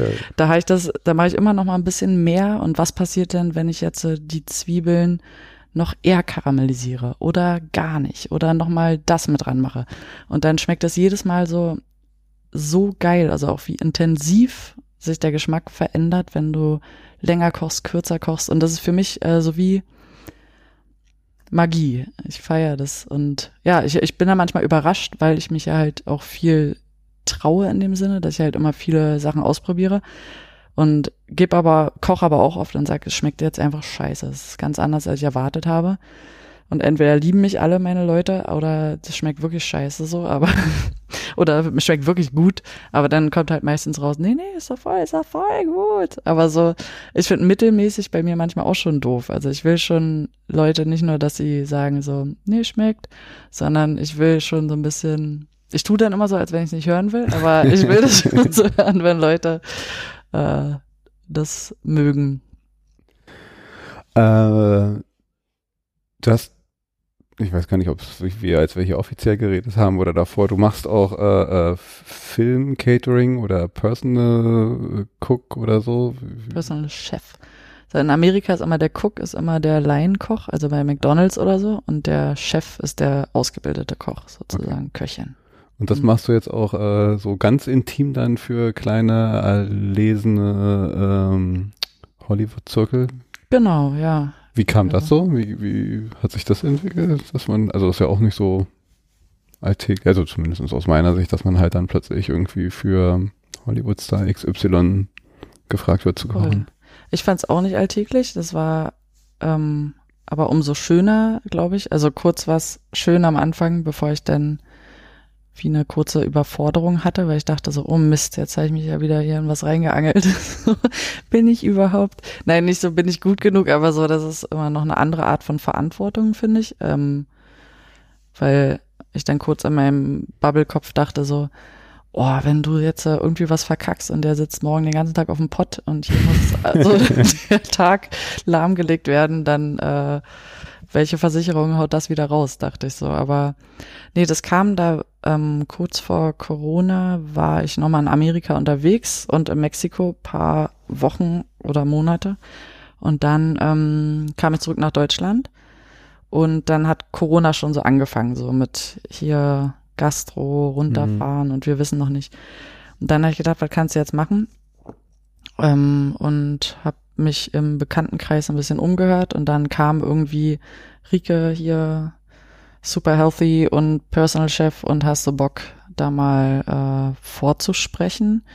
Und dann habe ich da den Drahtzieher quasi kennengelernt, haben wir uns gut verstanden. Dann bin ich an Z nach Babelsberg und dann ähm, wusste ich, ich wusste nicht, wer das ist. So, dann hieß es nur Schauspieler 1, 2 und 3 und bei so Hollywood-Produktionen dann sagen die nicht die Namen, sondern nur Nummern. So Number One wants to talk to you, Number Two wants to bla bla bla. Ach echt?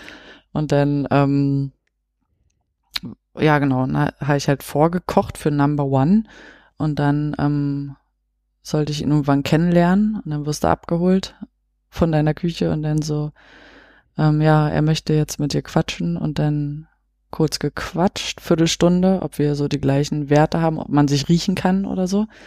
Und dann ähm, bin ich wieder raus mit einem relativ guten Gefühl, glaube ich. Und am nächsten Tag stand so, he likes you und hast du Bock, den Job anzunehmen. Und dann waren es dreieinhalb Monate. Also es ist schon auch so ein intimes Verhältnis, dass man halt äh, so irgendwie ein bisschen klicken muss? Ähm, ist eine gute Frage. Also ich, bei mir dachte ich, dass es schon klicken muss, weil du ja schon so Tag ein, Tag aus miteinander zu tun hast, von Frühstück bis Nachtdreh bis irgendwas. Ähm, aber es muss anscheinend, jetzt habe ich dann doch mit denen noch weiter geredet, als sie jetzt in Amerika weitergedreht haben. da haben sie auch gesagt, dass ähm, da das ganz anders ist, so, dass sie jetzt erst gemerkt haben, wie es ist, wenn man sich mit der Köchin versteht oder wenn die im, im Kreis, im Team mit involviert ist. Und da Jetzt in Amerika ist es wohl eher so, ähm, so, wie nennt man das, professionell oder sowas. Nicht, dass es bei mir nicht professionell ist, aber so, dass dann die Köchin einfach nur Köchin ist. Aber das ist wahrscheinlich auch eine Frage der Persönlichkeit. Und wenn ich bin dann auch nicht, glaube ich, sonderlich aufgeregt oder denk nicht, dass das, da wird ja immer ein bisschen Tamtam -Tam gemacht um die Leute. Und ich bin mir glaube ich, sehr im Klaren darüber, dass wir alle also wer jetzt so chaotischer ist, weiß ich nicht. Leute in der Öffentlichkeit oder äh, Köchinnen. Aber ich glaube, wenn man wie beim, wenn ein Fuchs im Wald bege begegnet, wenn du selber nicht äh, angespannt bist, sondern einfach nur sagst so, hier ist das Essen, nachher Bierchen und dann äh, wurde das, glaube ich, ganz locker und angenehm. Ja, aber das ist ja, also, ne, wenn man so bedenkt, äh, wie wichtig Essen ist, also ich stelle mir das jetzt gerade vor, das ist ja schon eine gewisse, in, also ich, wenn ich jetzt mal irgendwie so einen Status hätte, äh, äh, dass ich mir das leisten kann, wäre schon gut, jemanden da zu haben, die mich so, so ein bisschen lesen kann, verstehen kann. Ja, ja. Ist jetzt eher so danach, so, oh, naja, guck mal, gerade das gemacht und so, vielleicht jetzt nicht irgendwie so den dicken, schweren äh, äh, Na, äh. Topf mit äh, Mhm. Ravioli oder sonst irgendwas, was dann halt nachher total erstmal eine halbe Stunde schlafen bedeutet. Also das, man, mit, mit der Essen ist ja total viel verbunden, was sich einen dann durch den Tag trägt. Ich meine, ich habe heute mit Heilfasten angefangen, da merkt man dann so plötzlich so, okay, wie jetzt Voll. plötzlich irgendwie so Dinge anders werden. Genau. Und insofern hat man ja mit dem Essen auch eine gewisse Verantwortung auch. Und, Na erst, ich, ich habe mich selber wie immer, glaube also nicht so runtergespielt, aber ich dachte so, naja, ach, chill mal, ist ja nur Kochen. Und dann ähm, merkt man aber schon, ah, dass es wichtig ist, glaube ich, auch so, wenn die Leute den ganzen Tag im Stress sind und dann kriegst du so deine Heimatküche und irgendwie wiederholt sich ja schon, dass man sieht, ob ich da stehe oder die gleiche Person oder und ähm, das wird dann schon abgesprochen. So, heute ist eine Szene da und da, Kopf über, bla bla bla. Und dann leichte Kost und wenn nachts gedreht ist, dann gibt's da auch andere Bereiche, dass am nächsten Morgen dann sehr deftig gegessen werden kann oder sowas. Also da äh, spricht man sich dann schon so ein bisschen ab.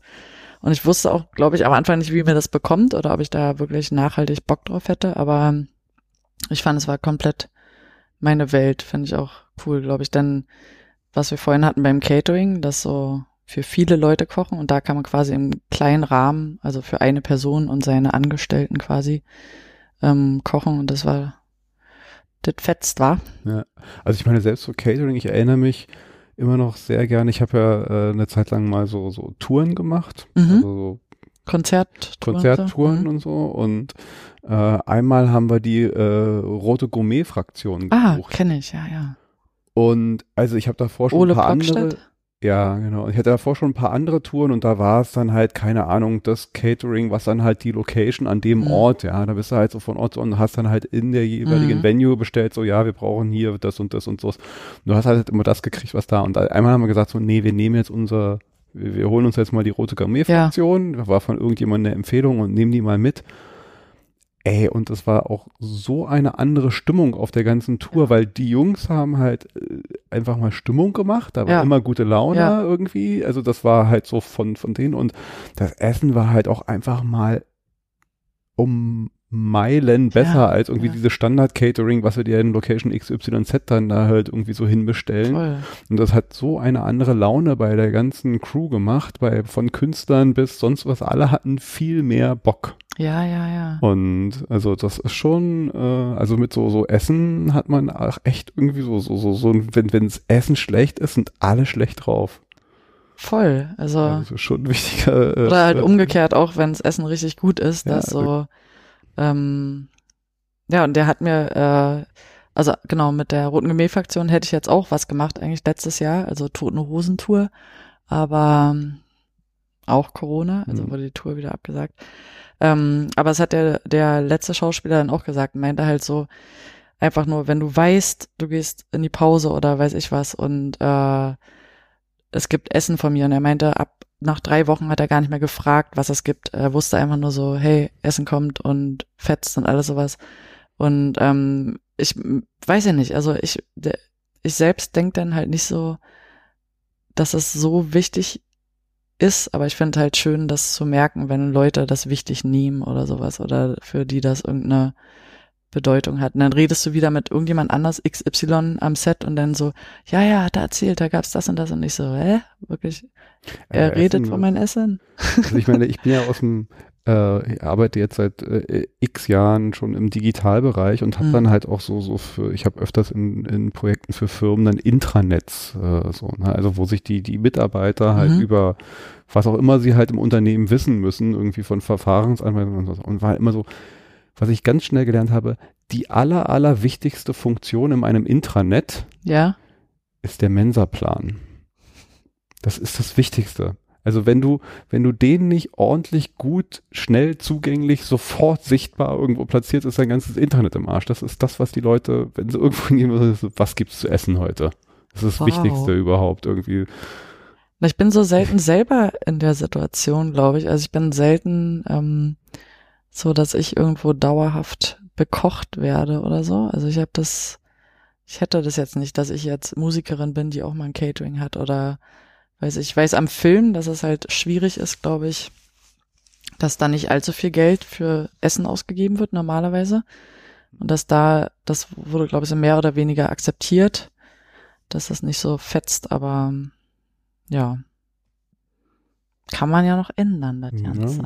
Also, wer weiß. Wenn man dadurch, ich meine, am Ende sind sie als wirtschaftliche Unternehmen, wenn man dadurch beweisen kann, so, hey, deine Leute sind Ja, ja. besser drauf, du sparst dir drei Drehtage oder was weiß ich nicht was irgendwie.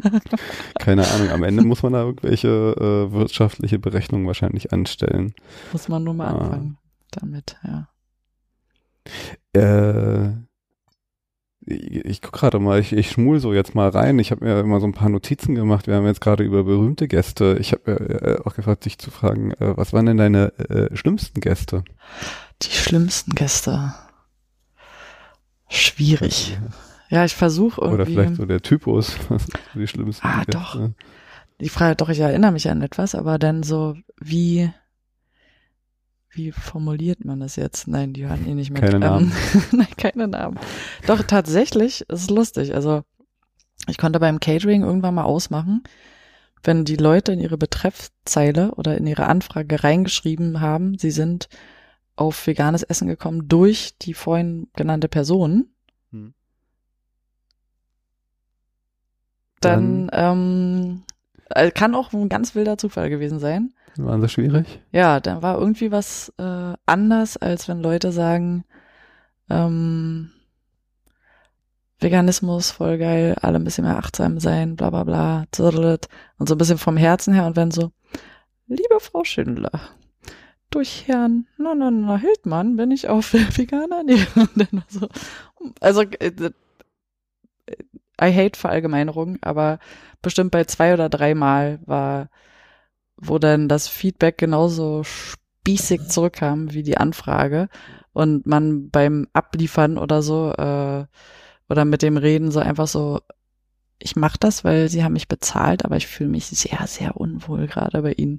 Also irgendwie, ähm, oder ich weiß nicht, ob manche Menschen eine andere Beschwerdekultur haben oder so, aber mehr oder weniger war es trotzdem übersichtlich, aber wenn dann halt immer so. Und es gibt auch Leute, die bei, das darf ich auch nicht so laut sagen, dass man sich falsch versteht, aber so eine Einschleimleute, wo ich merke, die schleimen sich ein oder die kommen jetzt nur zu meinem Event, um irgendwie zu connecten oder Ja. irgendwie so, das kann dann auch manchmal schwierig werden, wenn ich merke, du hast doch gar keinen Bock mit mir zu reden, du willst nur dein Instagram-Foto oder weiß ich irgendwie so, ähm, sowas gibt's auch und das kann ich nicht so leicht handeln, weil ich das sehr schnell durchschaue und unangenehm finde. Wie, wie ist denn das so genau? Also ich meine, äh, mittlerweile ist ja äh, Kochen äh, schon, schon kann auch genauso zu Star-Ruhm und, und allem In führen. Amerika ne? auf jeden Fall. Ich glaube, das Ja, naja, hier merkt man ja auch, ich, also, wie, ist das grundsätzlich so diese ganze Szene von Foodblogger bis sonst irgendwas, wie, wie, wie ist das so, so für, ne, wie siehst du das so, dieses ganze, der Hype, sagen wir jetzt mal, um, um äh, das Essen und die ganze Leute, die dann halt von Hildmanns bis äh, hm. Olivers und Co. Hm, Ja, keine Ahnung. Also ich finde, solange es Leute inspiriert, ist das gut. Aber ich von meiner Persönlichkeit her bin eher so, dass ich denke, ich gucke eher nach den Leuten, die nicht ihr Gesicht in so eine Kamera drücken oder so. Also, weil ich das wahrscheinlich irgendwie interessanter finde. Und bei den Kochsendungen, ich war, also, äh, ich weiß auch immer so größer die Sendung, ob es jetzt die gängigen Sender oder Film, äh, Fernsehdinger sind so. Du musst auch immer einen Teil deiner Seele so ein bisschen verkaufen und äh, so bis jetzt habe ich noch nichts gehabt, wo ich dachte, ich finde euch so cool. Vielleicht bei einer Arte-Doku oder so würde ich das mal denken. Aber alles, was so Kochshow zu tun hat, da muss ich mal ganz offen sagen, dass ich halt so, da hast du halt verschiedene Köche und ich war mal in der gleichen Agentur, wo auch Melzer war und weiß ich was. Ich war mal in der Fernsehkochagentur überhaupt. Richtig Agenturen schon. Genau, ja, ja, sowas gibt's. Und da bin ich auch raus nach zwei Jahren, freiwillig, weil ich dachte so, das ist, also ich musste meine eigenen Werte hinterfragen und dann habe ich auf sowas keinen Bock mehr, obwohl dann deine Fresse im Fernsehen ist, aber for what? Also ja, Hm. guckt eh keiner mehr Fernsehen und manchmal ist es so, dass die Leute, die so Fernsehgesichter folgen, sind jetzt auch manchmal nicht die, mit denen ich jetzt ein Bier trinken will oder so. Und ähm, ich habe Bilder gesehen, wo so Koch 1, 2, 3, 4 sitzen da, lästern sich ein ab gegenseitig, wer scheiße ist und der andere ist noch beschissener.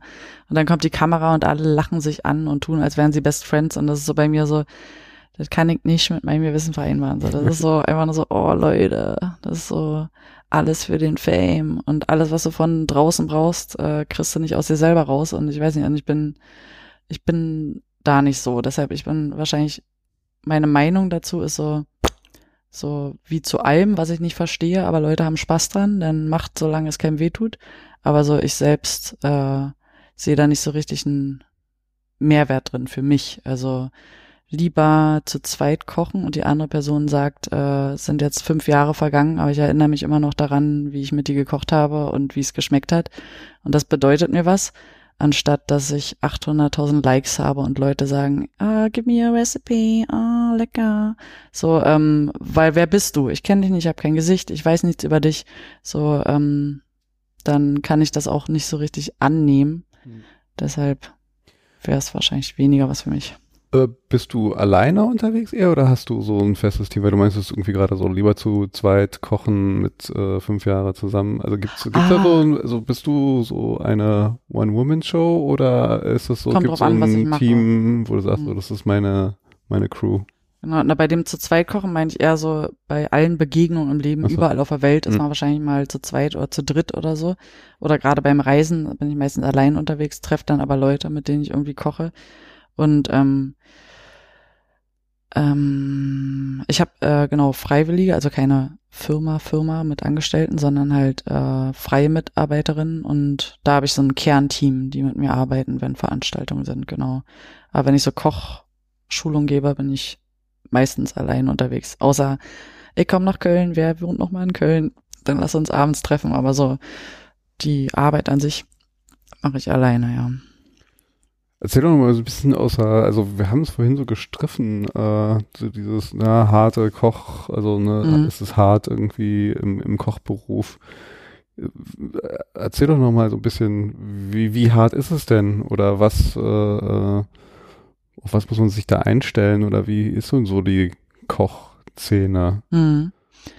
Na, ich glaube, da kommt ganz viel zusammen. Also man muss auch, oder ich muss sagen, dass ich die Lehre ist bei mir jetzt auch Ewigkeiten her, ähm, dass ich nicht mehr weiß. Ich habe ja meine Erfahrung quasi als Azubine, wo es nochmal doppelt hart ist, so, denke ich mal. Hart, weil Frau. Na, weil ähm, ich glaube, so ein uralter Spruch ist immer noch, Lehrjahre sind keine Herrenjahre und weiß ich.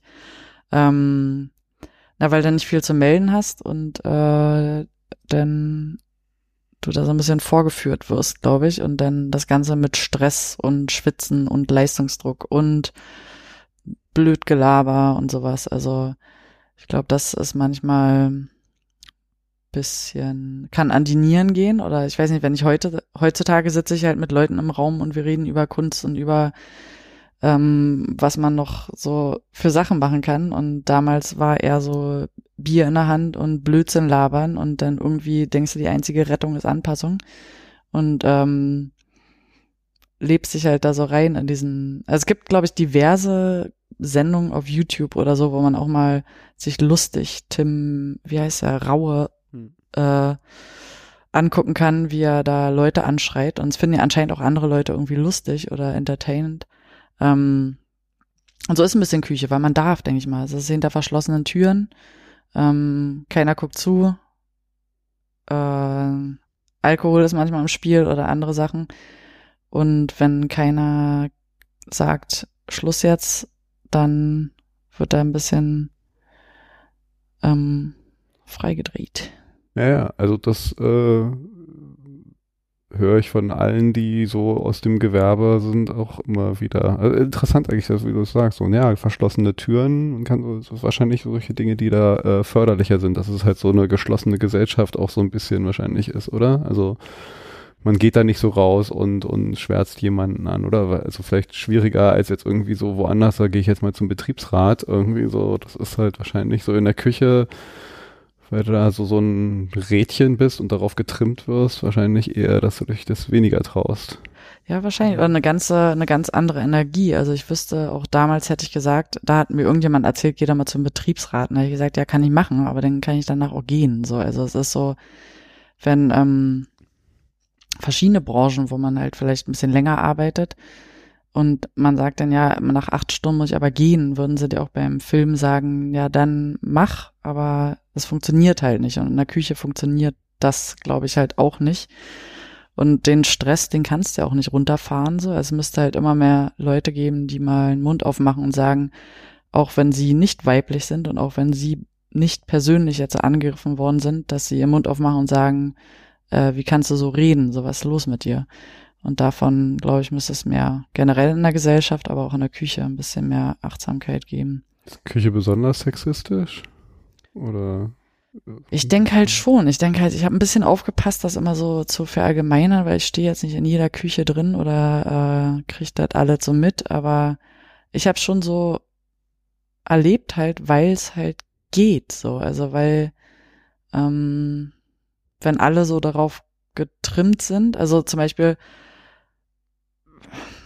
so eine klassische Situation, so wo Menschen in einem Beruf arbeiten mit so einem Helm auf und äh, freiem Oberkörper und eine vermeintlich attraktive Frau läuft vorbei und jemand pfeift da, dann machen die anderen hu, hu, hu. wenn da irgendwie im Krankenhaus der Chefarzt sagt, äh, hier äh, pfeift irgendjemand, würden die sagen, sag mal, Herr Schmidt ist noch, haben Sie eine Tasse im Schrank? Oder, oder weiß ich was für ein Vergleichsberuf, wo ja, ja, äh, ja das wird da einfach akzeptiert in gewissen Branchen. Und so denke ich, in der, in der Küche hat sich das so, so äh, einge, eingespielt. Ja. Ah, ich muss gerade mal gucken, wieder auf meine äh, Liste. Ich merke immer so, so nach einer Stunde. Äh, du kannst ja schneiden, ne? Ich kann immer schneiden. Aber ich mache es in den wenigsten Fällen, weil ich finde, äh, dann dürfen jetzt alle Leute hören, dass ich mir noch ein Bier aufmache. Sehr gerne. Einen Öffner. Guck mal, hier haben hier sogar ein Feuerzeug ah, mit Öffner dran. Cool. Ähm, nee, ich merke immer so, so nach einer Stunde irgendwie äh, habe ich mich so, so ein bisschen leer gefragt schon teilweise. So. ich habe auch echt, wir haben auch wirklich über fast alles äh, geredet, was ich mir hier aufgeschrieben habe. Jetzt geht's vielleicht irgendwie über in die lustigen Anekdoten. Oder äh, ich weiß nicht, was du so noch. Äh, ach so, mich würde ja vielleicht noch mal ein bisschen dieser Gesundheitsaspekt. Äh, also du hast ja gesagt, du hast so eine Ernährungs. Äh, mhm. Was wie war das? Ähm, Ernährungsberater. Genau, das mache ich aber gerade auch noch mal. Also ich mache gerade so einen Schein noch mal wegen diesem Privatkochen. Ähm, haben mir alle Leute empfohlen, dass es besser ist, nochmal schriftlich so eine Zusatzausbildung zu haben für gesunde Ernährung, damit man noch mehr Plan hat von dem, was man da macht. Das mache ich gerade jetzt auch nochmal. Weil wir hatten ja vorhin so, ne, vegan, das ist ja äh, vegan mhm. gleich gesund, mhm. was nicht zwangsläufig so sein muss, hatten wir ja vorhin, aber äh, grundsätzlich ist es ja schon. Na klar, gesünder. ja, gesünder auf jeden Fall. Äh, ja. Was mhm. sind denn so, so die, die, die wichtigen Aspekte, die so dann, du so mal mitgibst dann, wenn du halt deine Ausbildung, mhm. Vorträge oder sonst was macht, wenn es halt darum geht, so, okay, ich will mich gesünder ernähren, deswegen denke ich vegan, was, was ist da so, was du so mitgibst, was man da halt äh, verbessert in sich, an sich, mhm. wenn man vorher anders gelebt hat? Na, ich glaube, manche sagen immer, so ist so ein Zeitthema, aber halt wirklich das Essen selber machen, selber zugucken, was man da fabriziert. Also auch schon dieses, ich kaufe mal mein Curry um die Ecke, dann weiß ich einfach so, damit Sachen schmecken, kommt eine Kelle Öl mit rein. So und alles, was so verarbeitet ist, so, also oder von jemand anders im Restaurant zubereitet ist, auch so eine kleine Sache, ähm, dass da immer viel mit Fetten natürlich gearbeitet wird, damit es leckerer schmeckt. Und ähm, ja, einfach die Sachen selber zubereiten und schauen, dass ich ein gutes Olivenöl nehme und keine irgendwie Transfett-Sachen in irgendwelchen ungesunden Fetten und so. Also da würde ich auch erstmal hören, was die Person hat. Also so kann man auch halt schlecht sagen, so was, was wollen sie denn mehr machen? Wollen sie irgendwie Muskeln zulegen? Wollen sie abnehmen mhm. oder sonst was? Und darauf kann man dann nochmal gezielter sagen, äh, welche Tipps man da geben kann. Aber ich weiß von mir selbst, es gibt so Zeiten, da bin ich jeden zweiten Tag im Burgerladen mit Pommes und weiß ich, und das siehst du nach vier Tagen. Es ist wie ein anderer Mensch. Irgendwie denke ich so, ach du Backe. So, das ist einfach, das geht halt vegan hin oder her und dann stehe ich dann wieder vier Tage zu Hause und koche mein Quinoa und schnippel da die Paprika rein und ähm, alle leckeren Zutaten, auf die ich Bock habe und dann ähm, geht das Spiel wieder in die andere Richtung sozusagen und das würde ich einfach sagen, so bereitet das Essen selbst zu. Also so man, manchmal erschrecken sich Leute allein schon, wenn die mir zugucken beim Kochen und ich sage so ein bisschen Öl und diese, oh mein Gott, so viel Öl. So, und dann denke ich halt so, ihr habt keine Ahnung. Wenn ihr auswärts essen geht, ihr habt keine Ahnung, was da äh, an Zeug drin ist. Also nicht, ich spare nicht mit Fett, weil es gibt halt sehr viel gesunde Fette und Geschmacksträger. Und manchmal sieht nur böse aus, so von Weiden. Genauso beim Salzen denken mhm. Leute ähm, auch immer so ganz, ganz wenig oder haben so Angst vorm, vorm Benutzen. Aber selbst zubereiten und frische Lebensmittel, das glaube ich. Und nicht tot kochen. Totkochen ist dann stundenlang. Ähm, genau, also bis der Brokkoli nicht mehr grün ist, sondern grau, dann ist so, dann hat's halt die Form vom Brokkoli, aber es bringt ja die Nährstoffe eigentlich so gut wie gar nicht mehr mit. Aber wie ist es, wenn man halt äh, äh scharf anbrät? Du meinst ja auch, so, ne, Gemüse mhm. müssen teilweise, um überhaupt sowas, genau. macht man dann nicht schon alles kaputt? Oder kann man das mhm. machen und trotzdem noch äh, ein paar Vitamine übrig lassen? Also so wie ich weiß und äh, ist es halt, dass du scharf anbrätst und dann ist es ja noch in roh, mehr oder weniger, mhm. immer noch knackig. Und dann glaube ich, da sind noch mehr Vitamine drin, als wenn du es halt lange rauskochst, sozusagen, wenn die Hitze alles zerstört. Und da muss man halt wissen, genau, also wenn ich scharf mein Gemüse anbrate, weil ich denke, das wird jetzt besonders lecker, dann ist vielleicht der Gesundheitsaspekt nicht so wichtig. Wenn ich sage, sie wollen alles aus der Paprika rausbekommen, dann schnippeln sie sie roh in, der, in, der, äh, in den Salat rein. So, also auf jeden Fall sind da Verluste, aber da überwiegt das Geschmackserlebnis, glaube ich, hm. dass es kurz scharf angebraten wird. Und was äh, gibt's noch so Aspekte, wenn ich jetzt mal so Fleisch wirklich rauslasse aus meiner mhm. Ernährung, mhm. die dann halt gesundheitlich, äh, fast vorhin Cholesterin, mhm, Cholesterin. Mhm. was halt dann, gibt's noch so andere Dinge, die dann halt äh, mir positiv zugutekommen, wenn ich das so weglasse, die ich dann halt. Ganz, ganz, ganz, ganz viele. Also, also durch, wenn, wenn das Fleisch wegfällt. Ja.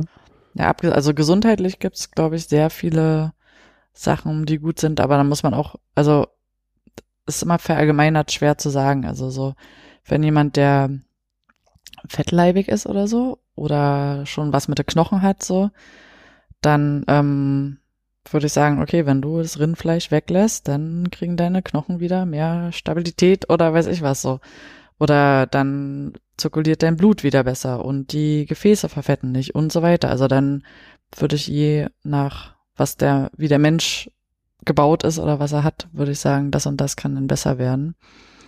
Und sonst einfach pauschal sagt ihr Sünder. Manche sagen auch, oh, Chiasamen, ich habe ja jetzt so gelesen, das ist gar nicht so gut. Ich so, Essi, geh auf Klo und sag, ob's gut ist oder nicht. Also so, das ähm, verallgemeinert finde ich manchmal schwierig, denn. Ja, wobei, also wo du gerade Essi auf, aufs Klo, äh, also was ich, was war echt so ein überraschendes Ding, also was heißt, ja doch, doch, es hat mich schon überrascht. Reden wir jetzt wo über ich dann Code? naja, beziehungsweise, also wir müssen ja nicht gleich über den Code reden, aber dass die Verdauung an sich, also ich merke halt ja. echt diesen Unterschied, dass ähm, wenn ich dann mal wieder so richtig Bock auf Fleisch kriege und dann halt mal Fleisch esse, wie ich so richtig merke, so, Alter, da hat mein das Organismus kämpft, ne? richtig ne? zu tun. Ja. ja. Also da, da, also das, ich, ich weiß, ich frage mich dann immer so, ob mir das vorher nicht bewusst war, weil es so ein Normalzustand mhm. war. Ja, aber jetzt wird's mir halt richtig bewusst, dass wenn dann halt mal so ein Grill-Session und ich mir dann ein paar Fleischdinge dann irgendwie mal richtig genüsslich reingezogen habe, dass der nächste Tag und alles dann schon so boah, ist das einfach, ey, schwer, matt, rummel, grummel, macht Voll. und Man wird müde oder müde. so erschöpft oder ja, das, das äh, höre ich von vielen Leuten. Also das ist so ein Thema, dass wenn man dann einmal was gegessen hat oder Leute, die nur an Weihnachten dann was essen oder so, dass sie können sich am liebsten dann gleich wegpacken oder so. Das ist auch ein guter Test, finde ich, so ein bisschen zu gucken, wie einen das eigentlich bekommt. Also in äh, Vancouver war ich auch ganz kurz eine Woche in so einem Restaurant, die waren, also haben, was war ein veganes Restaurant, die haben aber vegetarisch gekocht da hinten, also für sich selbst. Und dann meinten die, ja, Rieke ist okay für dich, wenn da auch Sahne mit dran ist an der Pasta. Und ich wollte irgendwie nicht das Arschloch sein oder so, habe ich gesagt, ja, mach ran, ich esse mit.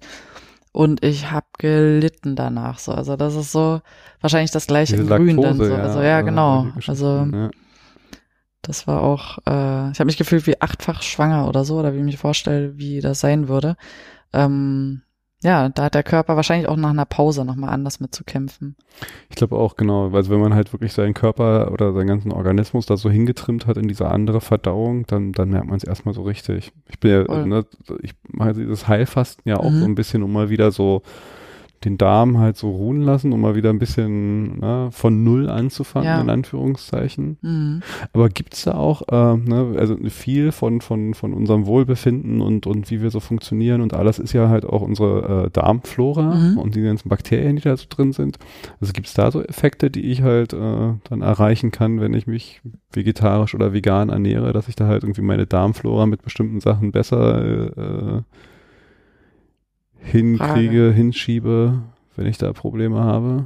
Ich habe ja gelernt, wenn man eine Frage nicht beantworten kann, soll man sagen, äh, ich mache erstmal Stopp, ich belese mich da nochmal. so fühle ich mich gerade. Ich würde es nochmal, könnte es auch nur nochmal lesen. Also ich weiß, dass es so ist, also dass einfach Fleischkonsum wirklich sehr viel negative Aspekte und vor allem erhöhter, also so, so wie wir es oder die Gesellschaft gerade Fleisch isst, ähm, dass das nicht gut ist, weil der Körper halt viel mehr zu kämpfen hat, wie so Alkohol entgiftet in der Leber, ist dieser hohe Fleischkonsum auch nicht gesund für unseren ganzen Organismus.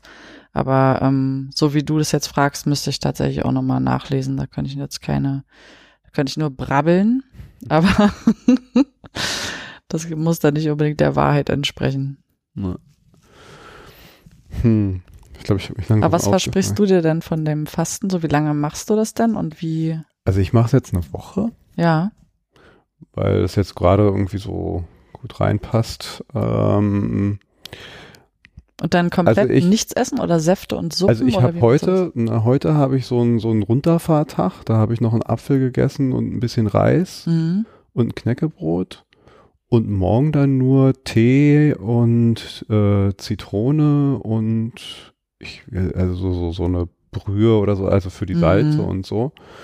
Also ich habe das einmal gemacht und ähm, also für, zum einen ist es für mich so den, den Darm, Magen mhm. mal so richtig reinigen. Ich habe da irgendwo mal, äh, ich habe es nicht ganz durchgelesen, da oben liegt so Darm mit Charme, irgendwie so diese, diese Klassiker. ja. Und also es ist schon echt äh, äh, überraschend, was da und wie da alles so abgeht und äh, alleine dem mal halt so Ruhe zu lassen, mhm. sich da alles wieder erholen zu lassen, Flora, äh, Bakterien wieder so aufzubauen, ja, äh, so, so einen kleinen Neustart nochmal so hinzulegen.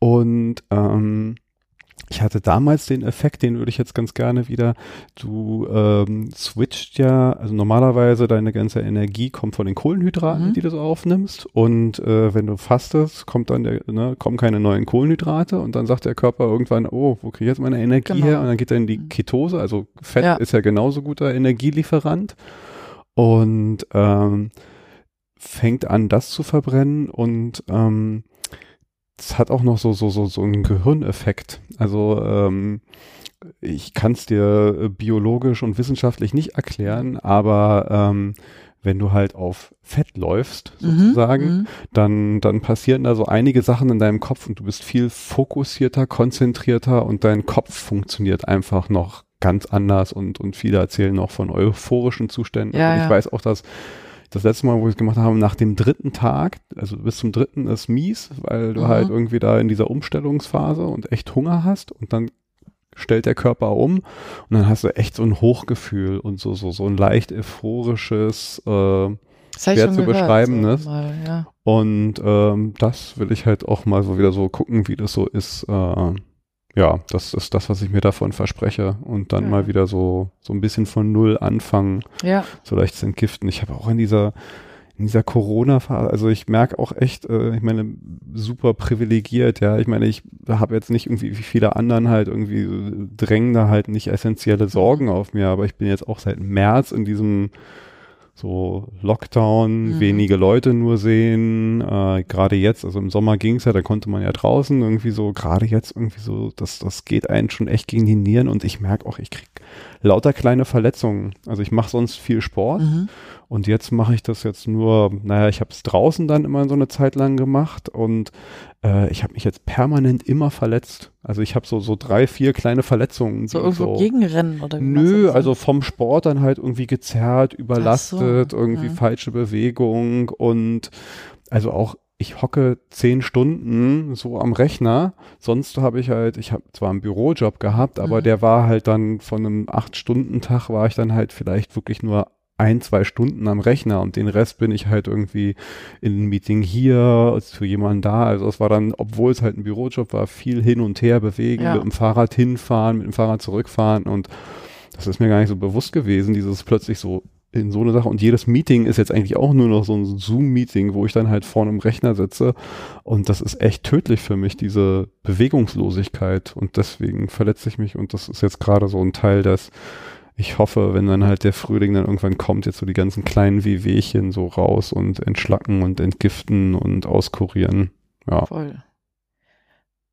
Das verstehe deswegen, deswegen Heilfasten. Mal gucken. Nice. Habe ich noch nie äh, probiert. Da könnte ich auch meistens, also weil ich sonst immer am Kochen bin, also schon deswegen. Ja, weil ich merke auch so, da muss man wahrscheinlich, also A bin ich jetzt, ich bin, folge sehr gern mein äh, Desires sozusagen. so, ich bin immer so, ah. und wenn ich ähm, Hunger auf etwas hätte oder sowas, also ich habe das mal zwei Tage probiert oder sowas und ich habe so, ich krieg da richtig so so ein Rappel, wie so, also das ist echt krass. Ich weiß, deshalb meine ich Respekt. Ich, ich kenne es von vielen, auch im Freundeskreis, die das machen so. Aber ähm, bis jetzt hatte ich noch nicht das, äh, habe ich noch nicht geschafft oder so. Ich habe immer so einen kleinen über, also ich, ich, ich mag so kleine Challenges, also mich selber herausfordern, Dinge zu tun, die ich ja jetzt sonst nicht mhm. kann oder mache. Und ich habe es mit diesem Ernährungsding, habe ich das jetzt schon eine Zeit lang, komme ich mal immer wieder auf so einen Trip, weil ich es halt auch spannend finde, was verändert sich. Also mhm. mal so komplett Zucker weggelassen, halt mal so einen Monat komplett Zucker.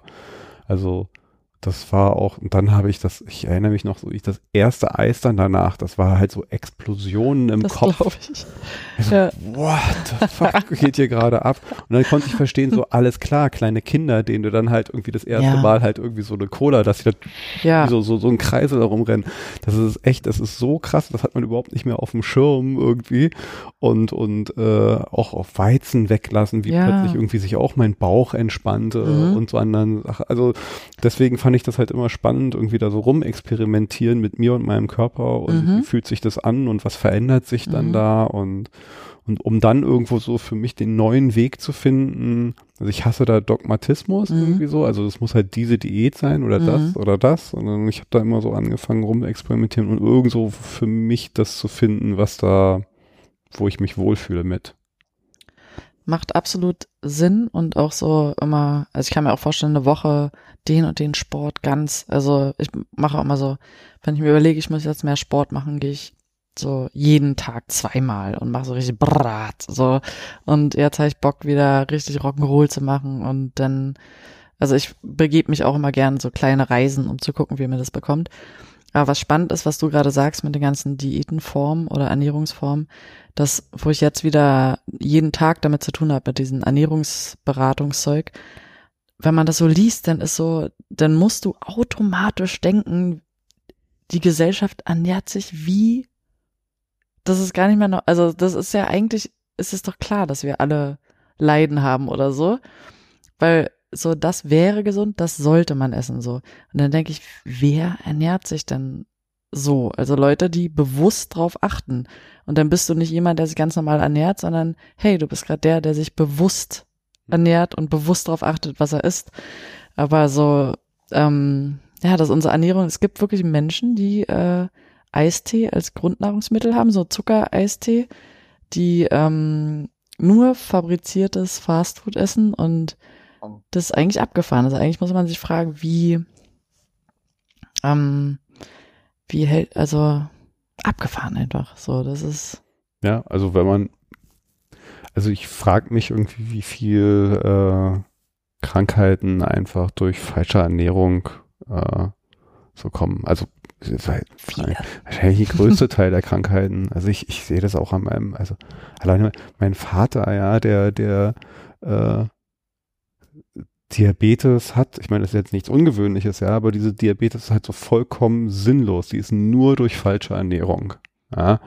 Und, und, und allem, also so viele andere, ich kann dir so zig seiner Wehwehchen und Probleme oder sonst was, wo ich sage so, ja, aber klar, du bist halt auch der Typ irgendwie, der, bevor er sich irgendwie so die Brot, äh, die Butter aufs Brot spielt, nimmt er erstmal so ein Stück Butter, erstmal eins im Mund und dann das nächste irgendwie so schnell drauf.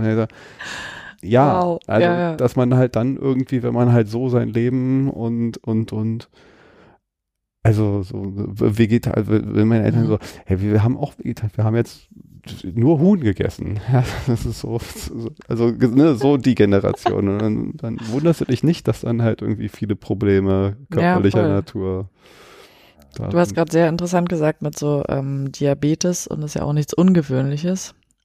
Könnte es aber sein. Ne? Könnte aber es sein. So, also ja. es ist in mhm. unserer Gesellschaft nichts Ungewöhnliches, mhm. aber halt nur wegen der Ernährung. Also Diabetes 2 ist komplett, kann man, also ist eine Zivilisationskrankheit. Das ist Absolut. nur unsere Ernährung. Absolut. Das macht ja auch Sinn, wenn so Damals haben sich ein paar Leute über Kartoffeln oder das erste Maggi-Gewürz beschwert oder sowas. Und jetzt äh, ähm, sagen, ich habe letztes Mal jemand getroffen, der meinte, ähm, ah, Gemüse esse ich nicht. Hm. Ich so, wie? Nee, esse ich nicht. Also ich esse kein Gemüse. Und ich dann so, what? Das ist wie Musik höre ich nicht. So, das ist so. Was war dein Grund? Nee, weil einfach, das, dass es so normal ist, zu sagen, ich esse Pasta mit Parmesan, ich esse mhm. danach das mit dem. Aber dass einfach Gemüse an sich äh, ausgeschlossen wird, weil esse ich nicht, schmeckt mir nicht oder ah, ah. fand ich auch, also ich war fasziniert auf jeden Fall. Ja, okay, das ist dann vielleicht aber auch echt unsere Bubble irgendwie, wo es halt Leute gibt, die Gemüse essen und es total normal ist, aber die, die andere ist gar nicht so klein. Ich versuche eigentlich sehr doll darauf zu achten, dass ich nicht in einer Bubble lebe, also auch schon durch, also gerne Leute kennenlernen, die ganz anders drauf sind als ich und die ganz anders leben, finde ich ultra interessant und nicht unbedingt meiner Meinung sind und ähm, ja, aber es gibt da genau, also letztes Mal war auch eine Frau, die hat dann ähm, vor mir an der Kasse in meinem Heimatbezirk, hat sie dann so ähm, war mit einem Kind an der Kasse und hat dann so Spaghetti mit Tomatensauce in Dosen und sowas. Und dann weiß ich nicht, ob ich dazu doll Köche bin oder so, aber ich denke dann halt so, Mann, oh Mann, oh Mann, oh Mann, Mann, haltbar bis 2050 und einfach, es ist doch einfach nur Spaghetti kochen und Tomatensauce raufgießen. Also wenn man das separat kaufen würde, es ist doch und wäre dann gesünder oder und dann denke ich aber kurz so, hä? und dann denke ich eine Sekunde später nein, so also alle Menschen sind irgendwie verschieden und die hat wahrscheinlich, denkt sie so, Essen ist jetzt Mittel zum Zweck oder zum Sattwerden in dem Sinne. Ähm, aber auch was das für Kinder macht, glaube ich, wenn du jetzt so vor denen stehst und einfach nur eine Dose da aufwärmst oder wenn Mutti da schnippelt und ich glaube, Kinder spüren das auch, ob du dir Mühe für gibst und Wertschätzung und weiß ich so, ist der Circle auch schon. Also das ist echt, glaube ich, auch sowieso so eine total unterschätzte Geschichte, wenn wir so bei Bildung sind. Also ich, ich würde mal sagen, ja, eigentlich wäre halt so, so Kochen in der Schule so total wichtiger Lebensskill, der beigebracht werden sollte, weil ähm, also was man sich eigentlich äh, äh, auf sein Leben an, an Schlechtem antut, wenn man nie lernt zu kochen und dann halt wirklich aus dem Haushalt kommt, wo nicht gekocht wurde und dann geht man raus und alles, wovon man sich dann halt ernährt, ist das Kantinenessen und die Fertigpizza oder sonst irgendwas. Genau. Ja, also ich meine, es wird einem so viel beigebracht, irgendwie, um halt dann dein Leben gut leben zu können und viel Geld zu verdienen oder wie auch immer.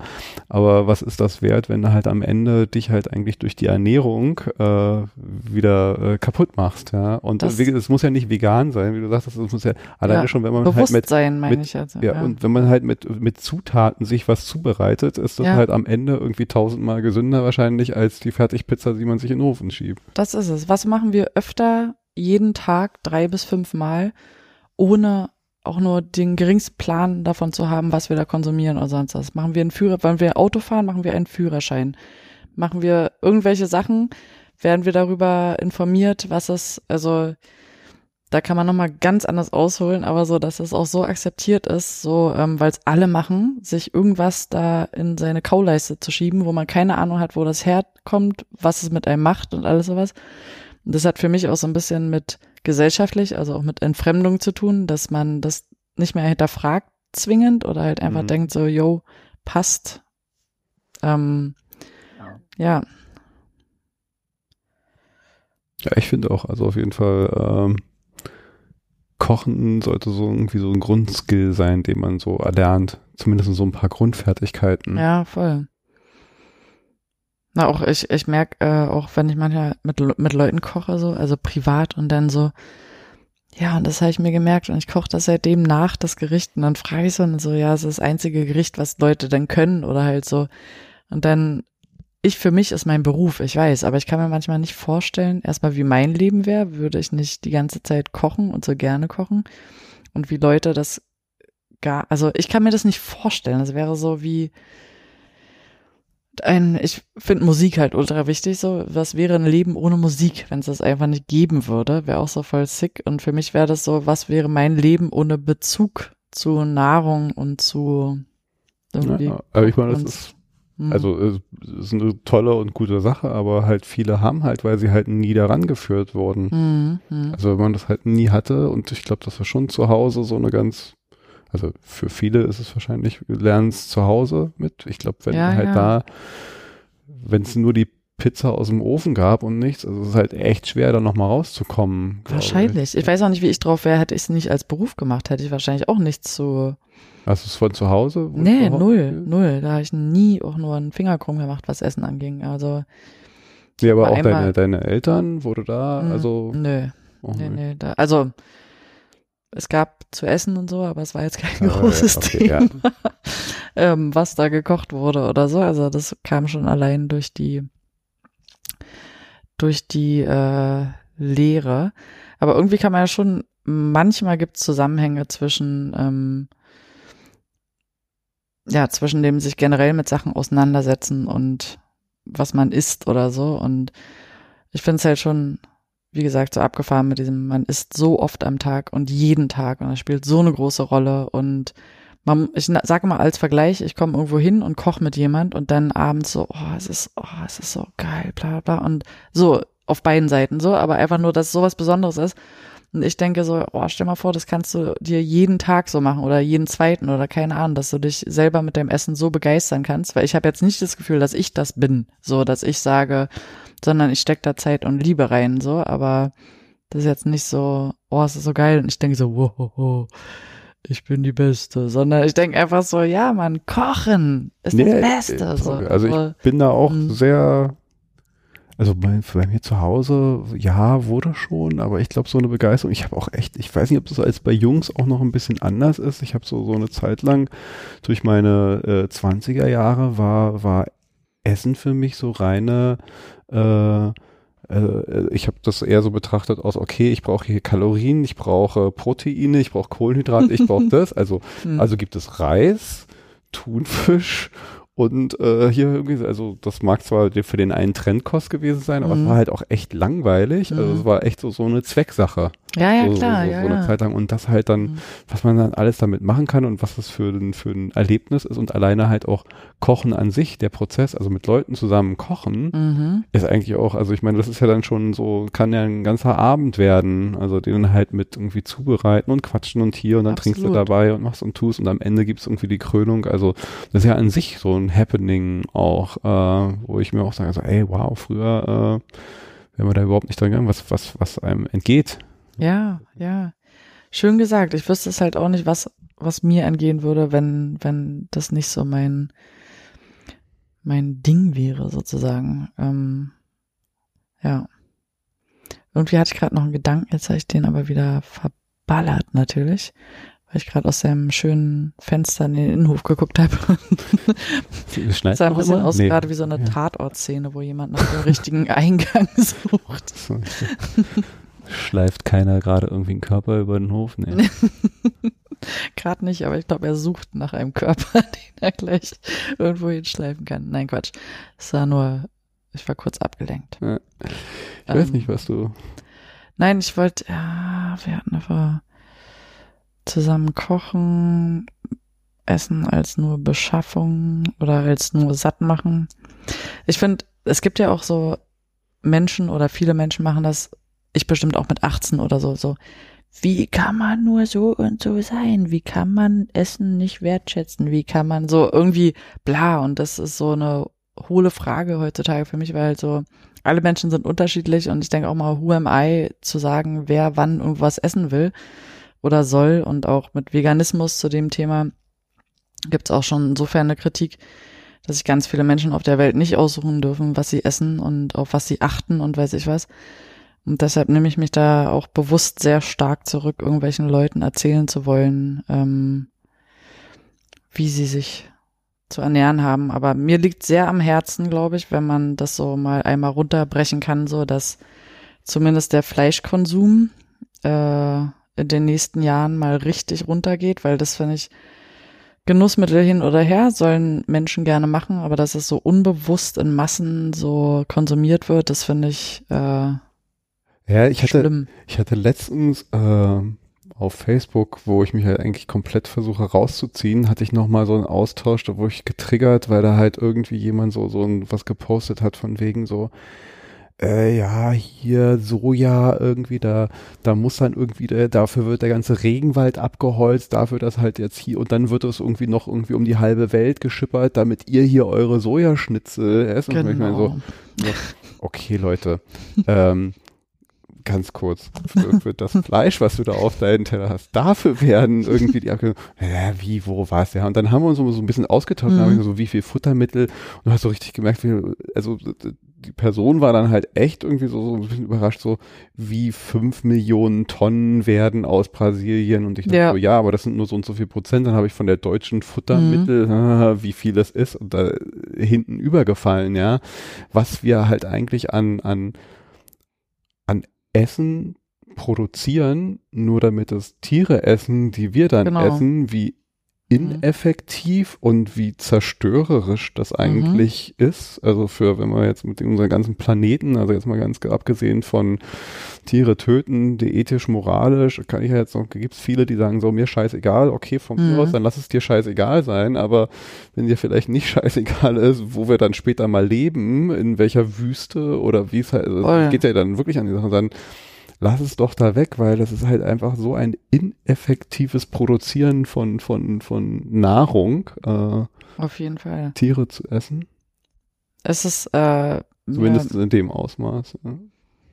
Ich würde auch sagen, in dem Ausmaß, wenn man sagt, so, ich halte es für relativ unrealistisch, in der ganzen Gesellschaft zu sagen, ihr dürft kein Fleisch mehr essen. Deshalb würde ich es erstmal runterschrauben und sagen, hier Wochenende oder keine Ahnung so, aber bewusst genießen. Natürlich wäre das mein Traum, weil ich auch so rein ethisch denke ich so, hm, naja, weiß nicht, so muss es sein oder leben wir in 2021, wo wir im Supermarkt gehen und alles kriegen, was wir wollen und uns super andere Sachen zubereiten können oder wie auch immer. Aber auch das ist halt so, weil dafür bin ich auch genug gereist in meinem Leben und einfach Menschen mitzubekommen, die nicht das Privileg haben, sich Gedanken zu machen, auch so, ob nicht was sie essen, ob sie sich leisten können, sondern einfach ähm, unter so Lebensumständen sind, dass der Kopf da nicht für frei ist, sich über sowas Gedanken zu machen. Ähm, aber da umso mehr so, also ich finde es halt genauso kaputt. In Amerika ist es so, in Schlachthöfe zu gehen und das zu dokumentieren, steht auf der gleichen ähm, Stufe, also Kriminalstufe wie Terrorismus so. Also und das ist, muss man sich mal überlegen. Das passiert jeden Tag. Also, und Menschen können nicht ein Bild sehen, wie eine Kuh an zwei Beinen an der Decke hängt und da, äh, weiß ich was, und dann so, äh, nicht, ich will mich nicht so, ich will es nicht lächerlich machen, so, ich finde es schlimm, aber ich esse deshalb kein Fleisch. So, und die anderen gucken das und sagen zwei Tage vielleicht, das finden sie schlimm und sagen aber, naja, ist halt Vieh, muss halt so zubereitet werden. Und wen gab's da mal? War das Gandhi oder keine Ahnung, der gesagt hat, man kann eine Gesellschaft anhand ihres, ähm, an der Art, wie sie mit ihren Tieren umgehen, einschätzen oder abschätzen oder so. Und so ein bisschen, ähm, ich sage einmal mal so, da ist was dran. So, also ja. dem also, wie gesagt, mit dem äh, absolut bin ich halt auch nicht. Ich glaube halt, wir können unseren Planeten retten und äh, also ich meine, äh, ich glaube, es gibt Tierhaltung, die halt auch durchaus nachhaltig ist und und es ist, glaube ich, auch nicht grundsätzlich verkehrt, äh, äh, sage ich jetzt einfach mal so, Tiere zu essen, aber sie halt komplett nur zu halten, um sie zu essen, ja. Äh, äh, mag jetzt vielleicht halt auch so, ähm, wie gesagt, ich esse jetzt kaum noch Fleisch, aber eine Zeit lang war ich auch so, da habe ich mir dann halt auch mal, äh, gibt's ja selten, aber hat dann mal so, gab dann irgendwie so, wo es Pferdefleisch gab. Ah. Wo ich mir dann dachte so, okay. ja geil, ich fand das halt irgendwie spannend, weil ich auch so, so, so mal ausprobieren und wo dann halt alle so, so was, nein, wie kannst du nur? und dann so, und ich dann so, hä, warte mal, irgendwie, ihr haut euch irgendwie hier die Schweineschnitzel oder sonst irgendwas, aber das Pferd, also zumindest das, was ich darüber Mhm. weiß, die werden halt nicht irgendwie fürs Essen gehalten, sondern das sind dann halt welche, die sind halt, äh, das mag vielleicht auch verwerflich Mhm. sein, halt Springpferde, sonst was, aber sonst irgendwelchen Sachen und irgendwann sind die halt am Ende ihres Lebens und da werden sie halt eh, und dann kommen sie halt zum Attacker und dann werden sie halt zu Wurst. Und ich sage, okay, das ist für mich irgendwie so, ich sage so, hey, da ist jetzt niemand irgendwie nur dafür äh, äh, in irgendwelchen kleinen Stellen herangezogen worden. Warum sollte ich dieses Pferd nicht essen? Aber das war für viele viel unmoralischer, äh, als, als sich jetzt irgendwie das Schweineschnitzel reinzuziehen. Und wie ironisch Und so, ist das, oder? Also, ich habe mal in Bielefeld eine Kochschulung gegeben im Restaurant, und auch so nach dem Konzept, man guckt, was haben die eh schon auf der Karte, was kann man da für vegane Gerichte machen. Und da kam ich morgens an und das war anscheinend eine Maus gefangen in so einer, nicht Mausefalle, nicht so Cop-up, Mhm. aber so in diesem, wo dahinter dann so ein Gitter ist, und dann Ja. war die da drinne. Und die Kellnerin kommt nach vorne und schreit und die arme Maus und wir müssen sie retten und das ist doch alles kaputt und wir müssen die Maus retten. Dann geht sie mit ihr auf den Hinterhof, habe ich auch nicht mitbekommen, was er da genau gemacht hat, aber wahrscheinlich so freigelassen. Und dann sage ich zu der, mit der ich da den Kontakt hatte, meine ich dann so, lass mich raten, die ist noch nicht mal vegetarisch.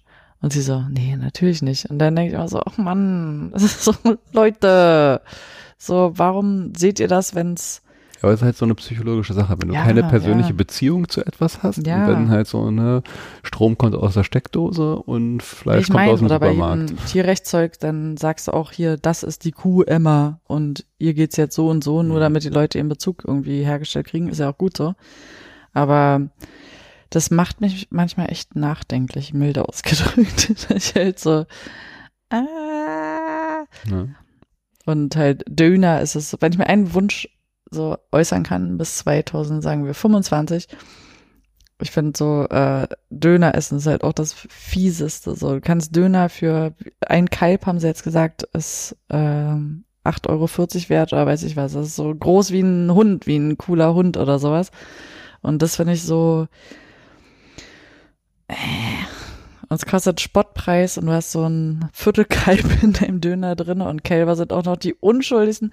Die werden, jetzt hau ich eine Sekunde einen raus, aber so, die werden so von, da merkt man, glaube ich, dann mein veganer Herz Ja. ein bisschen, aber so, erstmal kriegen die nicht ihre Mütter, Muttermilch ab, werden sofort weggezogen, so. Dann kriegt der Mensch die Muttermilch und dann sind sie gerade noch so Kalb-Kalb und dann werden sie auch noch aus dem Leben gerissen und in, für 3,80 Euro in Döner gepackt, so. Also, und ja, ich finde es so, ähm, da denke ich, ah, hätte ich einen Wunsch frei, dann würde ich da vielleicht so ein bisschen anfangen. Ja. Und ich glaube, zumindest was ich so gelernt habe, der, der moralisch-ethische Weg wird es wahrscheinlich nicht sein. Nee, das Weil, Menschen äh, sind zu versaut oder zu genau. egoistisch dafür. Zu Ja. egoistisch. Das, Mhm. das hält nicht an. Das ist halt so Mhm. kurz für, für eine Sekunde. Das Ja. ist, es muss irgendein anderer Weg sein. Und äh, Gesunde das. Alternativen, denke ich. Ne? Und ich glaube, so eine gewisse Begeisterung und wenn es dann halt dieses egoistische, also Menschen sind Egoisten und wenn man sie vielleicht eher so kriegt, so hey, du fühlst dich besser, dir geht's besser, also, du, also ne, du bist äh, toller, schöner, was weiß ich nicht, was Absolut. dadurch und es schmeckt noch fast genauso. Mhm. Ich glaube, damit werden die Leute eher äh, äh, rangebracht werden, als durch den, den schlimmsten Film, der einem all dieses Elend vor Augen führt. Genau. Ich würde sogar so weit gehen und nicht sagen, du glaubst, sondern das ist schon mehr oder weniger Ja. sicher, so dass das so funktioniert, weil dann kommen wir jetzt wirklich zu Sigmund Freud und Fromm, wenn wir weiterreden, aber so, das äh, so tickt der Ja. Mensch dann so, ja, Mensch, genau. Cool. Sag mal, ich habe, ähm, also wenn wir jetzt schon so so gegen Ende, ich habe Hm. eine ähm, Playlist all meiner Gäste und Gästinnen. Mhm. Und ähm, ich, ich äh, kündige das vorher nicht an und keiner weiß es immer, aber Mhm. am Ende frage ich diese eine Frage. Was ist dein all-time favorite Song? Und der kommt dann nämlich mit auf die Playlist.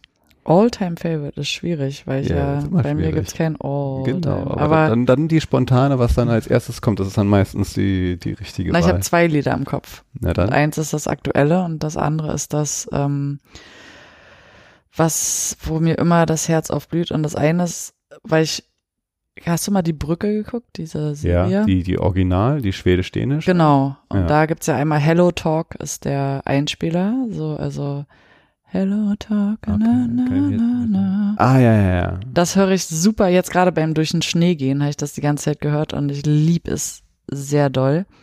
Und das andere ist genau, ähm, All-Time Favorite ist schwierig, aber This Must Be the Place von Talking Heads, Ah. ah. das ist, macht mich sehr glücklich, das Lied. Cool. Kommt auf die Liste. Wir können auch Cool. zwei machen. Es gibt keine, Ja, das ist nur einer da. gut. Die stehen ja beide auch für sich, vielleicht, Ja. die Lieder. Ja, cool. Fand ich echt geil, dass es endlich geklappt hat. Und Ja, Kochkurs. Ja, äh, sobald wieder. Äh, Sobald Corona wieder am, so, am, äh, wir erlauben fünf Menschen auf einen Haufen oder sechs, dann ähm, wird es auch wieder passieren. Es gibt schon eine Küche in Brandenburg, äh, in der Nähe von Wandlitz. Da ist so eine Art Schul nicht Schulungsküche, aber so, wo mehrere Menschen zusammen kochen und essen können und gleichzeitig erklärst du etwas. Ähm, ist irgendwie auch, äh, finde ich immer effektiv, weil zu zweit fragt man immer eine Frage, wie machst du es so und so? Und auch andere Menschen, mit denen du kochst, also wenn mehrere Kursteilnehmerinnen sind, dann ähm, kommen dann auch wieder Fragen, die dich wieder bereichern. Also ich mag dann schon dieses Gruppen, Gruppengefühl beim Kochen. geil, freue ich mich Ne? drauf. Sag ich dir Bescheid. Mach das. Und dann äh, sage ich für heute Tschüss. Ciao.